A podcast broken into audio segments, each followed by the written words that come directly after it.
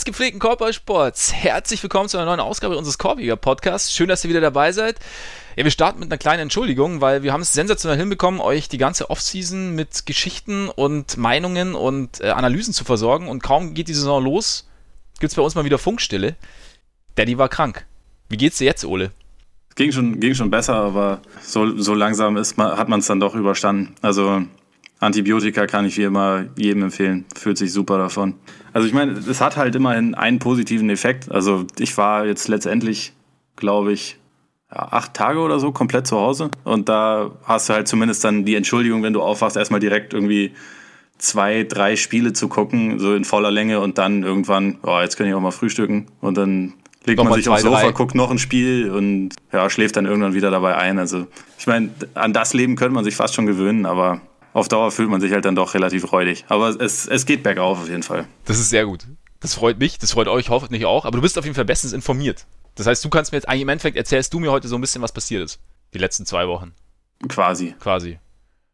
Dann aber, also dann starten wir eigentlich relativ gleich durch, bevor wir starten, aber noch eine kleine Neuerung. Weil ich weiß nicht, der ein oder andere wird es mitbekommen haben in letzter Zeit. Ich rede ganz gern hin und wieder mal über Chicago Bulls. Natürlich auch vollkommen verständlich, weil die Finals sind noch eine Frage der Zeit im Endeffekt, auch bei Zach Levine. Ne? Hier, ähm, der erste seit Hallo. Michael Jordan. Stell die Regel vor. Ja, okay, stimmt, die Regel, genau, die Regel. Da sind, da sind wir nämlich, an, da sind wir direkt beim Punkt. Es gibt eine neue Regel, wir wollen, wir müssen das Ganze in geregelte Bahnen lenken. Ja? Das ist immer, das, dass sie willkürlich ständig eingeworfen wird, es geht so nicht weiter. Daher haben wir uns überlegt, dass ich ab sofort pro Folge zwei Timeouts bekomme. Ja? Einen 30 Sekunden Timeout und einen 2 Minuten Timeout diese beiden Timeouts, wir können sie auch Timeout Bulls nennen, kann ich verwenden, um über die Bulls zu sprechen. Ich kann sie aber nur nehmen, wenn ich gerade rede, also wenn ich gerade den Ball habe, beziehungsweise wenn gerade Pause ist, wenn der Ball im Aus ist. Kollege Freax wird da ein bisschen auf die Uhr schauen, dass ich auch nicht äh, mich komplett um Sinn und Verstand rede und mit dem Mund fussig rede und wird mir nach 30 Sekunden beziehungsweise nach zwei Minuten ein Zeichen geben und auch euch ein Zeichen geben, dass wir es alle überstanden haben und dass wir dann uns wieder wichtigeren Themen zuwenden können. Und wir hoffen, dass so die ganze Geschichte in geregelteren Bahnen ablaufen kann ab sofort. Und ja, weißt du, wie ich diese Pausen nenne? Mittagspäuschen, Schläfchen? Pinkelpause. Pinkel Oder so, richtig, richtig. Oder Bierpause. Schnell zum Kühlschrank und dann geht's weiter. Würde auch gehen. Würde auch gehen. Gut. Dann würde ich sagen. Ah, jetzt weiß ich. In der 30 Sekunden Timeout, du musst, die musst du immer zuerst nehmen. Da hole ich mir dann das Bier und dann in der längeren. Ne? Das, aber das können wir, das, das können wir, die, die Feinheiten können wir alle noch. Ja, genau, genau. Das wird sich eingrooven, denke ich, so, hin, so langsam. Aber das ist, ist, ein, ist ein guter Ansatz auf jeden Fall. Normalerweise würden wir jetzt mit, mit spielerischen Dingen anfangen, aber wir müssen leider starten, was heißt ja doch eigentlich schon leider starten mit dem Eastern Conference Champion, wie es äh, Tristan Thompson ausdrücken würde, mit den Cleveland Cavaliers, die nämlich laut verschiedenen Medien, wie es so schön heißt, ihren Coach gefeuert haben. Tyron Lue ist muss gehen und wird vorläufig scheinbar, eventuell wahrscheinlich durch Larry Drew, seinen bisherigen Assistant, ersetzt. Gut, nach einem 0-6 Start, okay. Aber sind wir überrascht? Nö, äh, vom Timing höchstens.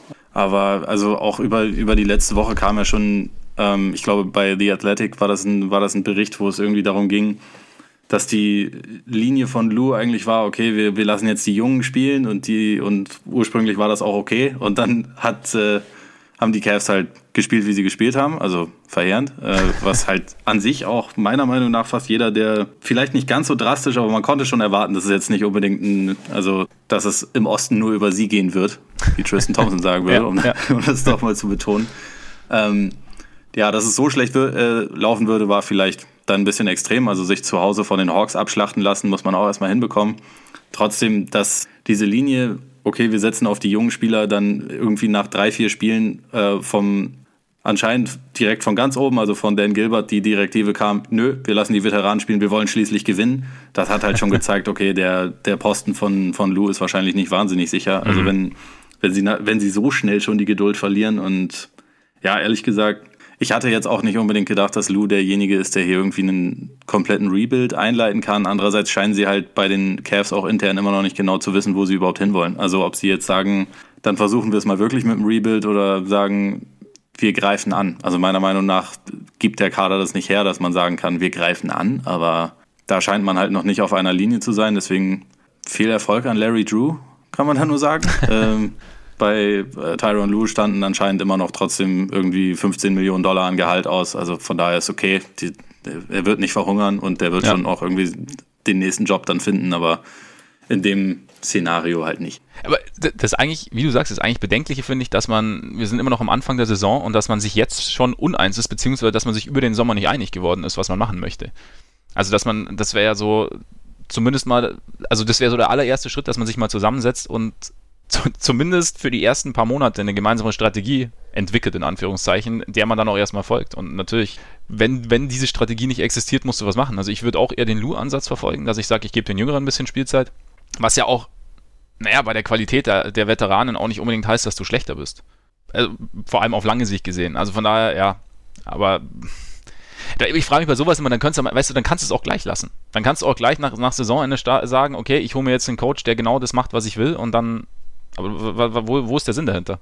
Der Meinung bin ich eh schon länger, aber Dan, Dan Gilbert hätte niemals eine Championship Organ Organization gehabt, wenn nicht LeBron in der Nähe von Cleveland äh, geboren worden wäre und mal per Lotterie ihnen zugelost wurde und dann irgendwann ja. Schuldgefühle hatte und gesagt hatte, okay, ich komme nochmal wieder. Also Dan Gilbert ist, also diese, diese letzten Jahre ändern nichts daran, dass das ein fürchterlicher Teamowner ist. Und äh, also du hast vollkommen recht, also dass sie sich nicht über den Sommer entschieden haben, okay, Lou will das, wir wollen das, keine Ahnung, Kevin Love will das, Front Office will das und wir bringen das auf eine Linie, sondern sich jetzt nach sechs Spielen irgendwie, nee, so hatten wir uns das aber nicht vorgestellt. Lou, du bist raus. Das ist halt, das ist halt ja. einfach dumm, aber es war halt irgendwie auch absehbar, so ein bisschen zumindest.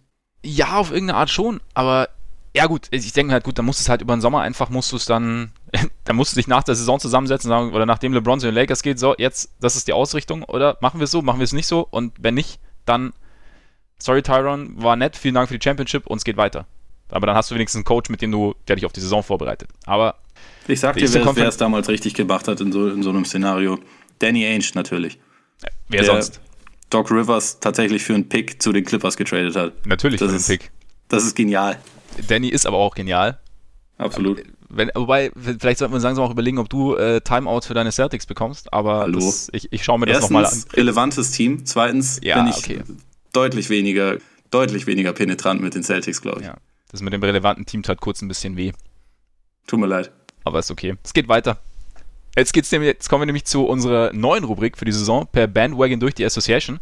Wir haben es ja schon vorgestellt kurz, für alle, die es noch nicht wissen. Wir gründen oder starten einen eigenen Bandwagon. Das heißt, wir legen gegenseitig fest, wer jetzt für einen Monat Anhänger eines bislang nicht Playoff-Teams war er wird. Also es darf jetzt, wir können jetzt nicht sagen, okay, Freund, du folgst den Raptors und du folgst den Warriors zum Beispiel, sondern es muss so ein Team, Borderline Playoffs ist okay, aber es muss halt, es darf jetzt noch nicht der große Erfolg da, äh, da gewesen sein und dann schauen wir uns einen Monat lang, schaut jeder eins, ein Team an und wird dann immer in der letzten Folge des Monats berichten, was er denn so gesehen hat. Also es muss irgendwie eine, eine interessante Geschichte oder es muss irgendwie so, einen, so einen interessanten Dreh geben beim Team und genau, dann schauen wir halt, wie sich, was, was für interessante Spieler gibt, was es für Franchise-interne Entwicklungen gibt, ähm, was, in welche Richtung die Entwicklung geht, in welche Richtung sie gehen kann und dann gibt es einfach mal so eine neue, einen neuen Blickwinkel sozusagen. Und jetzt kommt der große Moment, in dem wir uns gegenseitig überraschen, wer welches Team führen wird.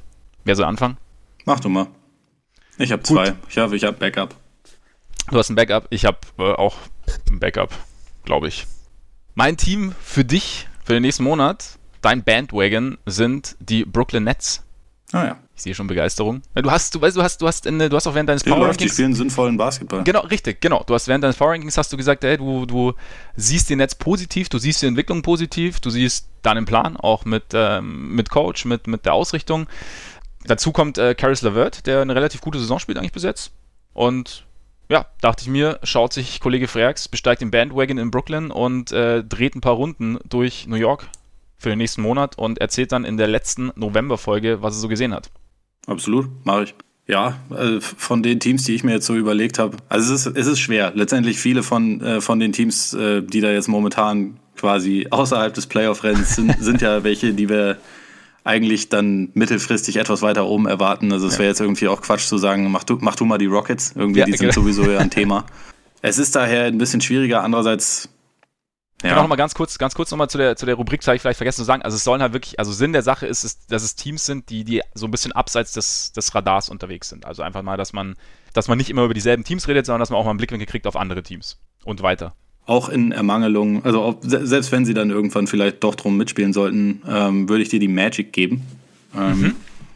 Aus dem Grund, dass äh, das, was ich bisher zum Beispiel von Jonathan Isaac gesehen habe, hat mir teilweise sehr gut gefallen. Ähm, also gerade auch gegen, gegen Boston sah das ziemlich übel aus, als die Magic eigentlich vollkommen äh, überraschend in Boston halt gewonnen haben. Ja. Ähm, Vucevic spielt anders und besser als, als bisher, meiner Meinung nach. Bamba mhm. ist halt sowieso interessant. Es ist immer noch ein Team, was keinen so richtigen Plan oder also keine so richtige Langzeitantwort auf der Eins hat, aber ansonsten ja. halt irgendwie viele relativ interessante Talente und von daher schau dir die mal an und sag mir nach einem Monat, was du von, den, von Bamba und so hältst. Gut, dann werden wir das tun und lassen den Bandwagon hiermit an und schauen mal, wo er uns innerhalb eines Monats hinführt. Und schauen jetzt mal, was so in den letzten zwei Wochen passiert ist, was uns gut gefallen hat, was uns so semi gut gefallen hat, was uns gar nicht gefallen hat. Und weil man prinzipiell immer eher mit den positiven Sachen starten sollte, fangen wir jetzt mit Dingen an, die uns während der ersten fast zwei Saisonwochen mittlerweile besonders große Freude bereitet haben. Und ja, ganz oben stehen schon ein bisschen die Raptors, oder? Ja, also für mich die, die Raptors und die Bucks ziemlich im, ziemlich im Gleichschritt, würde mhm. ich sogar sagen. Also nicht zuletzt deshalb, weil das die einzigen ungeschlagenen Teams sind bisher. Da haben wir uns übrigens jetzt viel Gedanken gemacht äh, und einfach mal die beiden Teams genommen. Nee, aber also gerade, wollen wir, wollen wir mit den Raptors oder mit den Bucks anfangen? Ähm, fangen wir mit den Raptors an. Okay. Was, glaube ich, jeden am Anfang am meisten natürlich interessiert hat, war jetzt, mhm. äh, wie Kawhi aussieht natürlich.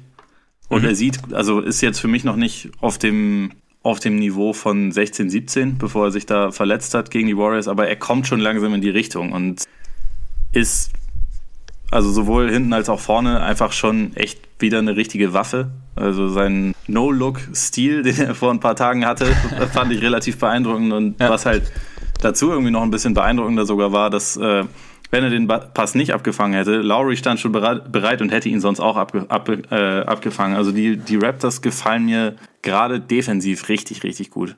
Da sind, also wir hatten ja irgendwie über den, über den Sommer einige Male auch darüber gesprochen, dass wenn sie alle fit sind, dass sie halt einfach eine krasse Vielseitigkeit und Variabilität auf, gerade auf dem Flügel haben. Da sind extrem viele gute Verteidiger. Dass Ibaka jetzt auf der 5 spielt, fast hundertprozentig, hat ihn so ein bisschen in den Jungbrunnen geworfen, sage ich mal. Er ist ja eigentlich offiziell noch nicht so alt, aber äh, die letzten Jahre waren ja eher, ging es ja eher bergab. Und jetzt mhm. Aktuell scheint ihm diese Rolle richtig gut zu liegen. Lowry spielt bisher richtig gut. Danny Green spielt besser als zuletzt bei den Spurs, meiner Meinung nach. Siakam gefällt mir richtig gut. Ähm, Anunobi gefällt mir gut. Also dieses, dieses Team hat einfach extrem viel, also extrem viele Waffen, sowohl defensiv als auch offensiv. Und also mhm. dieses Konzept gefällt mir schon sehr gut. Und wenn man bedenkt, dass Kawhi meiner Meinung nach absolut noch nicht bei 100 Prozent ist, ist das, ist das schon relativ ja, furchteinflößend. Also es ist schon ein, ein Team, was, was glaube ich schon extrem viel reißen könnte. Auch schon diese Saison. Es, es, sieht auf jeden Fall sehr gut aus. Also ich finde es auch beeindruckend bis jetzt. Also gerade auch, wie du sagst, diese Defense, diese, diese Abstimmung und diese, die Kommunikation. Also jeder redet irgendwie und, und, und die Rotation. Also das, ist, das, das funktioniert, funktioniert schon extrem gut alles. Und da bin ich jetzt kurz bei meinem ersten Timeout. Also gleich, beziehungsweise gleich bei meinem ersten Timeout, weil du merkst einfach, finde ich, bei den Raptors, dass, also fast jeder, der da auf dem Parkett steht, also sei es jetzt Lowry, Green, Kawhi sowieso, aber auch Siakam, Anunobi, dass sie alle defensive Instinkte haben. Und man redet ja immer so von der Defense als, ja, als ein Punkt des Einsatzes. Aber ich finde, wenn man den Raptors zusieht, siehst du, dass du, dass Instinkte definitiv sehr, sehr weiterhelfen. Und jetzt kommt das Timeout. Du siehst nämlich zum Beispiel, wenn du es dann mit den Bulls vergleichst, wo wir dann okay, immer Moment, sagen. Äh, 30 Sekunden äh, oder 2 Minuten Timeout? 30 Sekunden, 30 Sekunden. Okay. Läuft ab jetzt. Ab jetzt. Da siehst du nämlich, da, man sagt ja bei Levine zu faul und so, da gab es auch die eine oder andere Szene, ich glaube, äh, was war das? Ich glaube, es war in Charlotte oder so, wo er komplett irgendwie verloren war. Dass, dass, dass, dass es am Einsatz liegt, aber ich glaube einfach, dass du Spielern wie Parker und Levine, und bei Parker siehst du es auch, hast gegen, gegen Detroit gesehen, beim Game Winner von Ish Smith, da fehlen die Instinkte. Also das geht gar nicht darum, die haben jetzt keinen Bock, sondern ich meine, das war diese eine Possession, die über das Spiel entschieden hat. Aber da, da, sie wissen nicht genau, was sie machen sollen. Und, ich bin fertig, bei den Raptors, das ist der Unterschied. In meinen Augen. Also, dass, dass, dass man, man kann es nicht immer so, man kann es nicht immer so, ähm, so pauschalisieren, okay, Defense, ja, muss hier nur ein bisschen reinhängen und dann läuft die Geschichte schon, sondern wenn du halt, du musst halt, als Team muss das funktionieren. Und bei den Raptors, finde ich, funktioniert es extrem gut bis jetzt. Also da ist wirklich, da, da, da greifen die Rädchen schon sehr gut in, äh, ineinander und das finde ich, da sich auch so, so äh, wirklich Hut ab an Nick Nurse, der als neuer Head Coach das irgendwie auch mit einem also klar, das Team ist irgendwie im Kern zusammengeblieben, aber hat ja schon sehr, sehr wichtige neue Teile dazu bekommen. Und dass das jetzt schon so gut funktioniert, auch was die Kommunikation angeht, so gut funktioniert, finde ich schon, finde ich schon beeindruckend. Und ja, wo du jetzt noch ganz kurz, weil du ja Kawhi auch angesprochen hast, also noch nicht der alte ist. Also Achso, ich dachte, jetzt kommt die zweite Timeout. Nein, Nein, die kommt. Die muss sich, man muss ja, die, die, schönen Dinge muss man ja auf den ganzen Podcast verteilen, weil das kannst du ja nicht alles gleich am Anfang aufbrauchen. ähm, nee, Kawhi nochmal, weil also du sagst ja, er ist jetzt, er ist noch nicht der Alte, finde ich auch. Also gerade so athletisch, finde ich, merkt man so dieser Hop ist noch nicht so richtig da. Der, die, die, die, die Zündung sozusagen ist ja, noch nicht genau. so richtig da. Da also sieht man es am besten. Da finde ich aber, er hat sich, er hat sich dann schon irgendwie auch ein schönes Old Man's Game angeeignet. Also mit, mit Tempowechseln und Fakes und sein, wenn er irgendwie links im Low Post Kiste raus und dann äh, aufpostet und dann den Fadeaway, also die Mitte zieht und dann den Fadeaway meistens trifft, also nimmt, meistens trifft, oder schwer zu verteidigen ist und einfach so diese, diese Finesse, die er im Spiel hat, die finde ich schon, finde ich sehr, sehr beeindruckend. Und wenn dann die Athletik noch irgendwann zurückkommt, dann bist du natürlich an einem Punkt, wo, wo der Kollege auch relativ schwierig einzubremsen sein wird. Also er ist es jetzt schon, aber da, da finde ich, ich hatte es gar nicht mehr so in Erinnerung, dass, dass da so viel Finesse im, im Spiel ist. Habe ich da irgendwie falschen, falsche Erinnerung oder? Also am Ende bei den Spurs hat er schon diese, also dass er sich halt quasi isoliert hat und dass er, dass er, dass er in den Post gegangen ist, hat er schon mhm. relativ viel eingestreut, aber ich, also er, ich glaube, schon, er ja. macht jetzt momentan noch ein bisschen, bisschen konsequenter, also weil es halt momentan auch seine größte Waffe ist, dass er halt einfach, er ist halt auch echt ein sehr, sehr kräftiger Typ mittlerweile. Ich habe jetzt keine Zahlen parat, aber er ist, gefühlt von den Spielern, also gerade von den Wings, die ich jetzt äh, so ein paar Mal gesehen habe, schon mit am häufigsten jemand, der halt in den Post geht und irgendwie da seinen Vorteil ausspielt. Und der ist halt da, glaube ich, auch als Passer tatsächlich nochmal ein bisschen besser geworden. Und ich habe das Gefühl, mhm. dass das Spielverständnis vielleicht über diese lange Pause, die er hatte, vielleicht sogar eher noch ein bisschen gewachsen ist. Also ich finde, es hat alles Sinn und Verstand, was er da macht. Und ich glaube, in der Hinsicht wird er auch immer noch besser. Was ich halt auch irgendwie bei den Raptors beeindruckend finde dazu, also neben Kawhi ist einfach, dass die die Formationen schon irgendwie und die Varianten schon so, so, so gut ineinander greifen.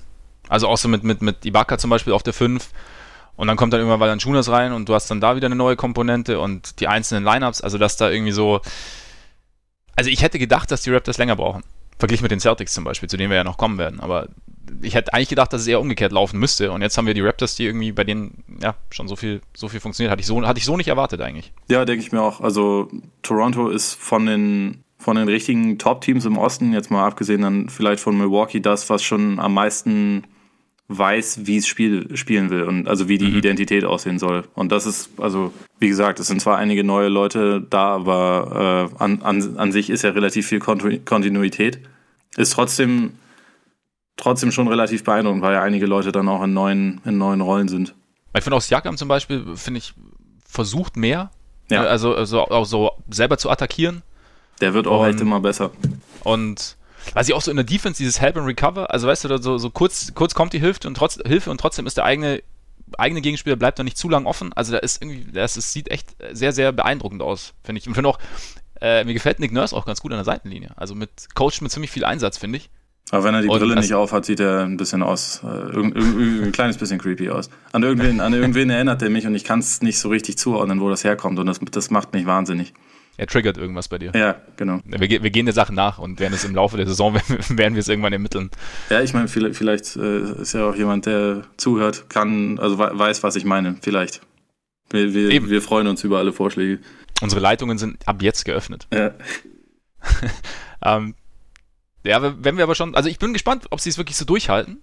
Muss, also, aber ich, ich sehe jetzt, stand jetzt keinen Grund, wenn jetzt nicht irgendwelche Verletzungen dazwischen kommen, dass sie es nicht durchhalten, weil einfach die, ich, ich sehe jetzt sagen wir mal so, ich sehe die Qualität jetzt noch klarer, als ich sie in der Offseason gesehen habe. Auch ich habe ja mal gesagt, hinter Kawhi möchte ich erstmal abwarten, wie er sich nach der langen Pause, wie er da reinkommt. Scheint gut reinzukommen oder kommt gut rein. Und ja, sehe ich, also ich sehe die Raptors schon als, als guten Anwärter für die Finals.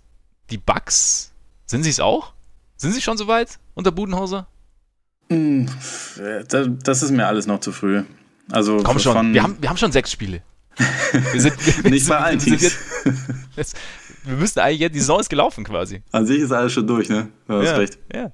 Ja, ich, ich, glaub, ich hoffe, die, die Rockets freuen sich über den Nummer 1-Pick, den sie dann bekommen. Ihre, genau. Ihre feierende Bilanz. Ja, sind nämlich einfach schlecht, die Rockets. Ja. Nee, egal. Nee, aber oder wie, wie, siehst du, wie siehst du die Bugs? Also die, die, die Entwicklung. Also wir haben ja viel drüber geredet mit Budenhauser, dass da, dass da mehr Bewegung in die Offense kommen sollte. Ich finde, ist es macht da? einfach unfassbar viel Spaß zu sehen, was äh, aus so einem Team innerhalb kurzer Zeit werden kann, wenn es von oh, macht mal irgendwie zu jetzt wissen wir, wie wir spielen wollen geht. Also wenn es mhm. eine Philosophie hat, die eingeimpft bekommt und die auch verinnerlicht. Also dass man halt sagt, okay, ab jetzt besetzen wir in jedem Angriff nach Möglichkeit beide Ecken, laufen da, stellen uns da abseits des Balls gegenseitig ein paar Blöcke, damit wir da freie Würfe bekommen. In der Mitte lassen wir, lassen wir Janis Platz. Die nehmen momentan halt fast genau 40 Dreier pro Spiel, was mhm. exzessiv ist, aber andererseits halt irgendwie fast schon es ist halt einfach modern, sagen wir mal. Also sie sind damit, glaube ich, auf Platz drei hinter, hinter Houston und Dallas. Es, es, wird viel geschossen und, und es sind halt auch im Gegensatz zu den letzten Jahren dann vernünftige Schützen. Also ich, ich finde es halt krass, wie, wie Brooke Lopez mittlerweile ein 2,20 Meter großer JJ Reddick ist. Also der natürlich nicht ja. so viel läuft, aber der halt dann in der Ecke steht und also der nimmt mittlerweile neun Würfe pro Spiel und 6,5 davon sind halt Dreier. Also in erster ja. Linie ist er halt einfach wirklich ein Floor Spacer. Also so eine klare Rollenverteilung allein schon, das hat, das hat den Bugs halt in den letzten Jahren total gefehlt. Und ich finde, mhm. jetzt hat's einfach alles Sinn und Verstand, was sie machen. Also sowohl, also defensiv sind sie bisher ja auch richtig stark. Janis macht sowieso sein Ding. Ist, also um den musste man sich ja sowieso auch, auch vorher schon keine Sorgen machen, aber der hat, glaube ich, auch noch mal wesentlich mehr Spaß, jetzt wo er halt einfach Platz hat. Also es ist ja noch unmöglicher, Klar. den zu verteidigen, wenn halt um ihn herum nicht vier Leute die Zone verstopfen, sondern halt ausgeholfen werden muss. Und er mittlerweile auch, also ich finde, er hat immer noch ein kleines bisschen Luft nach oben, was jetzt irgendwie Playmaking angeht, aber er wird halt immer besser und er hat halt den Vorteil, dass er vier Meter größer ist als alle anderen, immer über den, immer über seine Gegenspieler rüber, äh, rüber gucken kann und halt die Pässe dann vernünftig zu den, zu den Schützen in der Ecke spielen kann. Und das setzen die Bugs halt bisher einfach richtig geil um und es macht echt Spaß zuzuschauen. Also muss natürlich auch sagen, sie sind halt auch on fire. Also Chris Middleton zum Beispiel schießt momentan fast 60 Prozent seiner Dreier, äh, trifft er. Und also da sind natürlich so Sachen, die werden jetzt nicht ewig Bestand haben. Das ist genau wie mit nee. Kyle Lowry bei den Raptors, der auch in den ersten Spielen einfach nicht daneben werfen konnte. Das sind natürlich Sachen, die sich normalisieren, aber wie die Bucks momentan spielen, also allein schon, dass sie jetzt wissen, was sie tun wollen, was sie erreichen wollen und wie sie da hinkommen, das ist halt so ein riesiger Schritt nach vorne. Und also im Prinzip war das ja genau das, worauf wir gehofft hatten in Milwaukee. Und äh, genau dass es so schnell, so gut funktioniert, hätte ich jetzt nicht erwartet, aber es macht, macht definitiv Spaß. Ja, es, es, wirkt fast so ein bisschen, als hätten die Spieler darauf gewartet, dass endlich mal einer kommt und ihnen sagt, was sie genau wann tun sollen und ihnen irgendwie so endlich so dieses Konzept vorgibt, dem sie dann irgendwie folgen können, von dem sie dann auch irgendwie alle profitieren können. Ja. Und ja, also ich glaube auch zum Beispiel, dass das, also wie du sagst, also dass, dass Middleton seine 60% seiner Dreier trifft, wird wahrscheinlich nicht so weitergehen, aber so, dass dieses Team als Ganzes einem Konzept nachgeht, das den einzelnen Spielern entgegenkommt. Ich glaube, das wird also da, da sehe ich die Chancen relativ gut, dass das Bestand haben wird. Also vielleicht stellen die Teams sich dann irgendwann besser drauf ein, aber ich meine, es ist dann, wie du sagst, schwer, auf, sich auf einen 2,20 Meter großen Dreierschützen aus der Ecke irgendwie einzustellen, weil du musst ihn, er steht halt da und er wird über dich drüber werfen können, wenn es halt ist. Und was, was machst du da draus? Da finde ich auch ganz interessant, hat äh, Sepp Dumitro hat das irgendwie getwittert auch, dass, dass, dass Lopez Janis wahnsinnig hilft beim Rebounding. Also einfach dadurch, dass er gut ausboxt. Ja und somit Platz schafft für, für Janis, für einen Rebound. Also er, Lopez ist ja jetzt kein wahnsinnig guter Rebounder selber, aber er blockt gut aus, hat, hat äh, Sepp gemeint.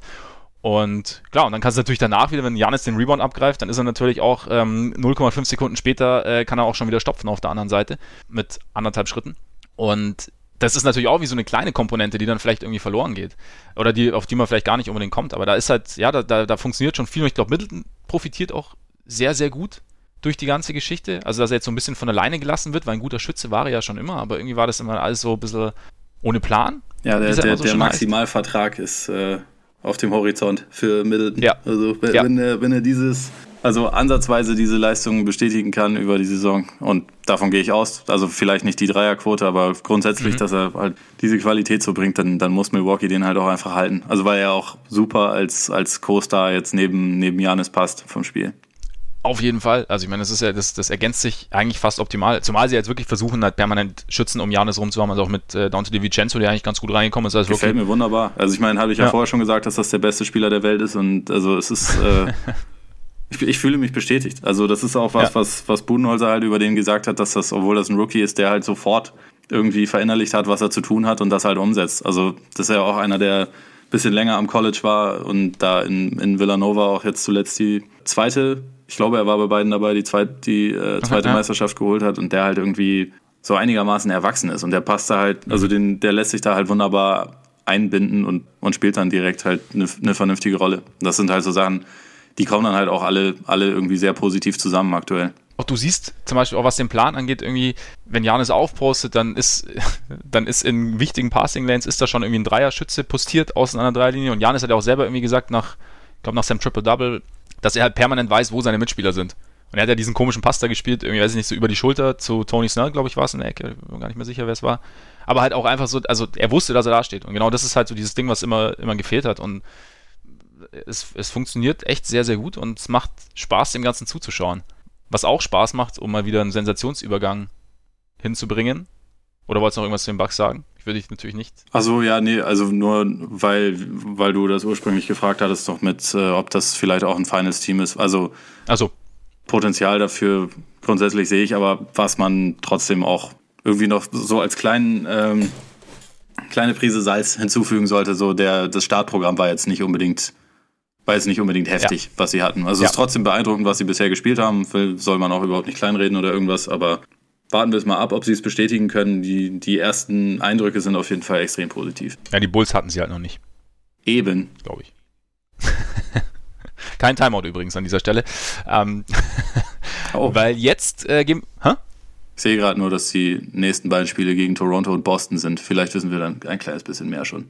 Dann könnten wir ein kleines bisschen mehr wissen. Stimmt. Aber schauen wir uns jetzt nochmal ganz kurz die Rookies an. Die machen nämlich auch durchaus Spaß. Also Aiton dominiert hin und wieder in der Zone oder gar nicht so unregelmäßig. Trey Young haut Spiele raus, wie sie kaum einer rauskommt. Was war es nochmal? Ich weiß gar nicht mehr. Seine 35 Punkte plus so und so viel Assists. 35 und 11, glaube ich, ne? Gegen, ja, ja, genau, irgendwie so. Gegen Cleveland halt. Boah. Gegen Cleveland war es, ja gut. Ich meine, das ist der Champion des Ostens. Ja, eben. Musste erstmal, da musste er erstmal mit so viel Selbstvertrauen rangehen an die Sache. Und Luka Doncic, der irgendwie, ich habe es ja vorher gesagt, mit 19 auch schon ein Old Man's Game hat, der unfassbar viele Fakes auspackt, auch gegen die Bulls äh, einen sehr geilen Fake ausgepackt hat gegen Justin Holiday und Robin Lopez, mhm. wo äh, beide nicht genau wussten, wo der Ball ist hinterher. Man, man, man, man stritt, ob es Travel gewesen sein sollte. Also er hat irgendwie seinen Pivot-Fuß leicht bewegt, aber es war auch zu schön, um es abzupfeifen am Ende, würde ich sagen. Aber ich finde, also ich, warum ich es eigentlich auch ansprechen wollte, ist, gab es diesen Tweet glaube von Mark Stein oder sowas, hast du ja auch gesagt, ähm, wo er sagt, vielleicht, aber auch nur ganz vielleicht, sollten wir uns mit dem Gedanken anfreunden, dass sowohl Trey Young als auch Luka Doncic sehr, sehr gute NBA-Spieler sein können. Und das finde ich eigentlich ganz schön, einfach mal zu sagen, immer dieses, den einen stark reden, indem man den anderen schwach redet, ist eigentlich, warum? Ist doch einfach mal schön, beiden zuzuschauen oder allen zuzuschauen, also allen Rookies, die, die irgendwie performen. Ja, gerade bei so, so jungen Spielern verstehe ich auch häufig nicht, warum man den einen verteufeln muss. Irgendwie, ja, gehört, gehört halt irgendwie dazu. Also wenn, wenn man sich als, als Die Hard-Fan äh, definiert, dann muss man natürlich äh, dafür klare Verhältnisse sorgen. Nee, keine Ahnung. Also ich finde, ich finde auch zum Beispiel, ich habe ja auch beispielsweise gesagt, dass ich jetzt Bagley an zwei eher nicht genommen hätte, aber er macht trotzdem mhm. bisher als, als Bankspieler bei den Kings ja einen guten Job. Das sollte, finde ich, grundsätzlich irgendwie gelten. Je mehr gute Spieler in der Liga, desto besser. Von daher. Auf ist wunderbar. Jaron Jackson gefällt mir auch richtig gut. Macht auch einen guten Job, genau. Also ja, eben, man sollte sich aber freuen, wenn, wenn gute junge Spieler reinkommen und nicht darauf warten, dass endlich einer versagt, dass wir endlich wieder von einem Bast reden können. Und dabei konnte Moritz Wagner noch gar nicht sein Debüt geben. Eben. Erstmal G-League jetzt, ne? Ja. Um, um nach der Verletzung wieder ranzukommen und dann mal sehen. Könnte aber schon sein, dass er irgendwann seine Chance erhält bei den unfassbar gut schießenden Lakers. Möglich. Ja, aber auf jeden Fall, also mir macht's, also gerade Doncic, also macht mir ich war mir auch nicht sicher, was, was die Athletik jetzt ausmacht, aber er kriegt es echt gut hin. Also Basketball-IQ ist halt doch irgendwie durch gar nichts zu ersetzen. Ja, ich meine, vielleicht ist das auch so ein, so ein Thema Athletik, also dass man einfach auf sehr verschiedene Arten definieren kann. Also es, es mhm. gibt einfach, ich meine, Doncic hat nicht den allerschnellsten ersten Schritt, dafür hat er halt so eine ist halt kräftig und hat einen, also sozusagen einen guten letzten Schritt. Also ich habe das Gefühl, dass er immer, mhm. immer in der Lage ist, sich halt irgendwie Separation zu verschaffen. Und das, das ist halt einfach extrem wichtig, gerade wenn du einen guten Wurf hast ja. und auch wenn du Floater loswerden willst oder solche Geschichten. Auch bei, bei Curry wurde, wird ja so oft gesagt, dass das kein guter Athlet ist. Er ist halt in Sachen Hand-Auge-Koordination wahrscheinlich einer der drei besten Athleten der Welt oder der beste. Mhm. So, mhm. Da gibt's einfach ganz verschiedene Formen. Und ich finde, muss ich auch dazu sagen, dass ich da bei Doncic, ich meine, vielleicht, vielleicht verfällt man da auch einfach ein bisschen zu oft in Klischees, dass man halt sagt, ja, okay, ja. Der, der, ist dann ja nicht so schnell und keine Ahnung, ist nicht der beste Athlet, aber ich meine, wenn sich das irgendwann richtig negativ bemerkbar machen könnte, dass er halt nicht der Allerschnellste ist, dann in der Defense, aber auch da habe ich jetzt bisher nicht den Eindruck, dass er individuell da meistens total schlecht wäre. Also absolut nicht. Die Mavs sind mhm. natürlich als Team bisher katastrophal in der Defense, aber das würde ich jetzt nicht unbedingt ausschließlich an Luka Doncic festmachen, sondern eher auch noch an ein paar anderen Leuten, die da rumlaufen. Also die ersten Eindrücke sind halt wunderbar. Und wie gesagt, ich glaube, wahrscheinlich tun wir ihm einfach ein bisschen Unrecht, wenn wir sagen, dass er nicht so athletisch ist. Also ich glaube, er ist nicht der, vielleicht nicht der klassische nicht, Basketball. Nicht der Prototyp. Ja, genau. Das ist ja. nicht so der ja. Prototyp, aber hat halt irgendwie so eine relativ einzigartige Form von Athletik. Ja, so, so kann man es so vielleicht echt ganz gut ausdrücken. Und dann, also er findet sich auf jeden Fall gut zurecht. Und da freue ich mich persönlich sehr drüber. Übrigens, weil du ihn kurz angesprochen hast, Steph Curry, ich finde immer, erst wenn Steph Curry mal wieder so ein Spiel hat, wie sein 51-Punkte-Spiel, dann weiß man, wie sehr man es eigentlich vermisst, wenn er es nicht hat, weil es ist schon irgendwie geil. Es ist auch nicht wirklich vergleichbar mit irgendwas anderem in der Liga. Ne? Nee. Nee, also es ist dann einfach so, du, du, du guckst dann und. Also ich finde, der, ich meine, manche legen sie mir als Arroganz aus, aber ich finde trotzdem, er macht, er, er, es ist so für mich so die, die, die, unge, die ungezügelte Spielfreude. Ja, und also ja, natürlich also ist so, auch eine gewisse Arroganz dabei, aber er geilt sich dann selber so ein bisschen dran auf, um es blöd zu sagen, aber, aber, aber ich finde irgendwie, ich, äh, gut, das ist mein Persö meine persönliche Meinung oder mein persönlicher Eindruck. Ich, ich mag es ganz gern. Also ich finde ich finde es gut, dass er so reagiert. Ich finde, er verhöhnt den, den, den, den Gegner damit nicht, in meinen Augen zumindest. Also, aber ich, ja, aber ich finde das, das, das, Ich finde ein bisschen schon, aber ich finde, so er hat auch ein gutes Recht dazu. Also er soll, ja. er soll ruhig den Gegner dann auch ein bisschen verhöhnen. Es ist ja nicht so, dass er, ähm, das ist, das ist jetzt plump. gemein, aber es ist ja nicht so, dass er, dass er irgendwie wie John Wall ähm, halt äh, irgendwie schon. auf den Scorer's ja, Table springt äh, während dem Regular Season Spiel und alles entschieden ist. So, Curry hat ja halt einfach schon ziemlich viel gewonnen, wird trotzdem noch regelmäßig irgendwie in Frage gestellt, hat zwei MVPs zu Hause, ja. hat drei Meisterschaften zu Hause. Ich finde es vollkommen okay, dass der es raushängen lässt, also auf seine Art und Weise. Ja. Ich meine, jeder, ja. So ziemlich jeder richtig große Spieler, den es jemals gab in der NBA, ist auf seine Art und Weise arrogant und das gehört irgendwie richtig. auch dazu. Ich habe auch ehrlich gesagt das Gefühl, dass dieses Jahr vielleicht doch nicht so viel Schlafwandeln wie letzte Saison bei den Warriors. Ja. Also allein schon, weil es so wirkt, dass sowohl Curry als auch Durant so ein bisschen Bock hätten, nochmal einen MVP-Titel zu gewinnen. Stimmt, Curry hat nochmal jetzt, also sie, sie die zwei Jahre äh, Durant-Schonzeit so ein bisschen für beendet erklärt, habe ich so das Gefühl. Ja. Und übernimmt selber wieder so ein bisschen mehr. Ist wieder ein bisschen aggressiver, ja. Aber ja, apropos, apropos aggressiv, das müssen wir noch ganz kurz feiern, dass, dass Boogie mittlerweile Technicals kassiert, ohne zu spielen. Das ist schon richtig geil. Ja, irgendwo, irgendwo sitzt Rashid Wallace und grinst übers ganze Gesicht. Ja. Schreit ja, Ball don't lie in sein Kissen. genau. Boogie, Boogie ist halt Boogie, ne? Ja, aber ganz kurz, wenn, wenn wir jetzt schon das erste Mal seit Monaten Warriors Talk machen und mhm. hoffentlich auch das letzte Mal für ein paar Monate, machst du dir Sorgen um Clay?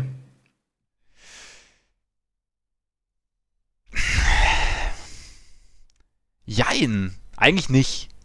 Eigentlich ich habe letztens auch irgendwo in einem anderen Podcast gehört, irgendwo, ja, irgendwann kommt jetzt wahrscheinlich demnächst dann das 30-Punkte-Viertel wieder. Aber was trifft er momentan? Ich habe es gerade nicht im Kopf, aber es sind 20 Prozent von draußen. trifft er momentan.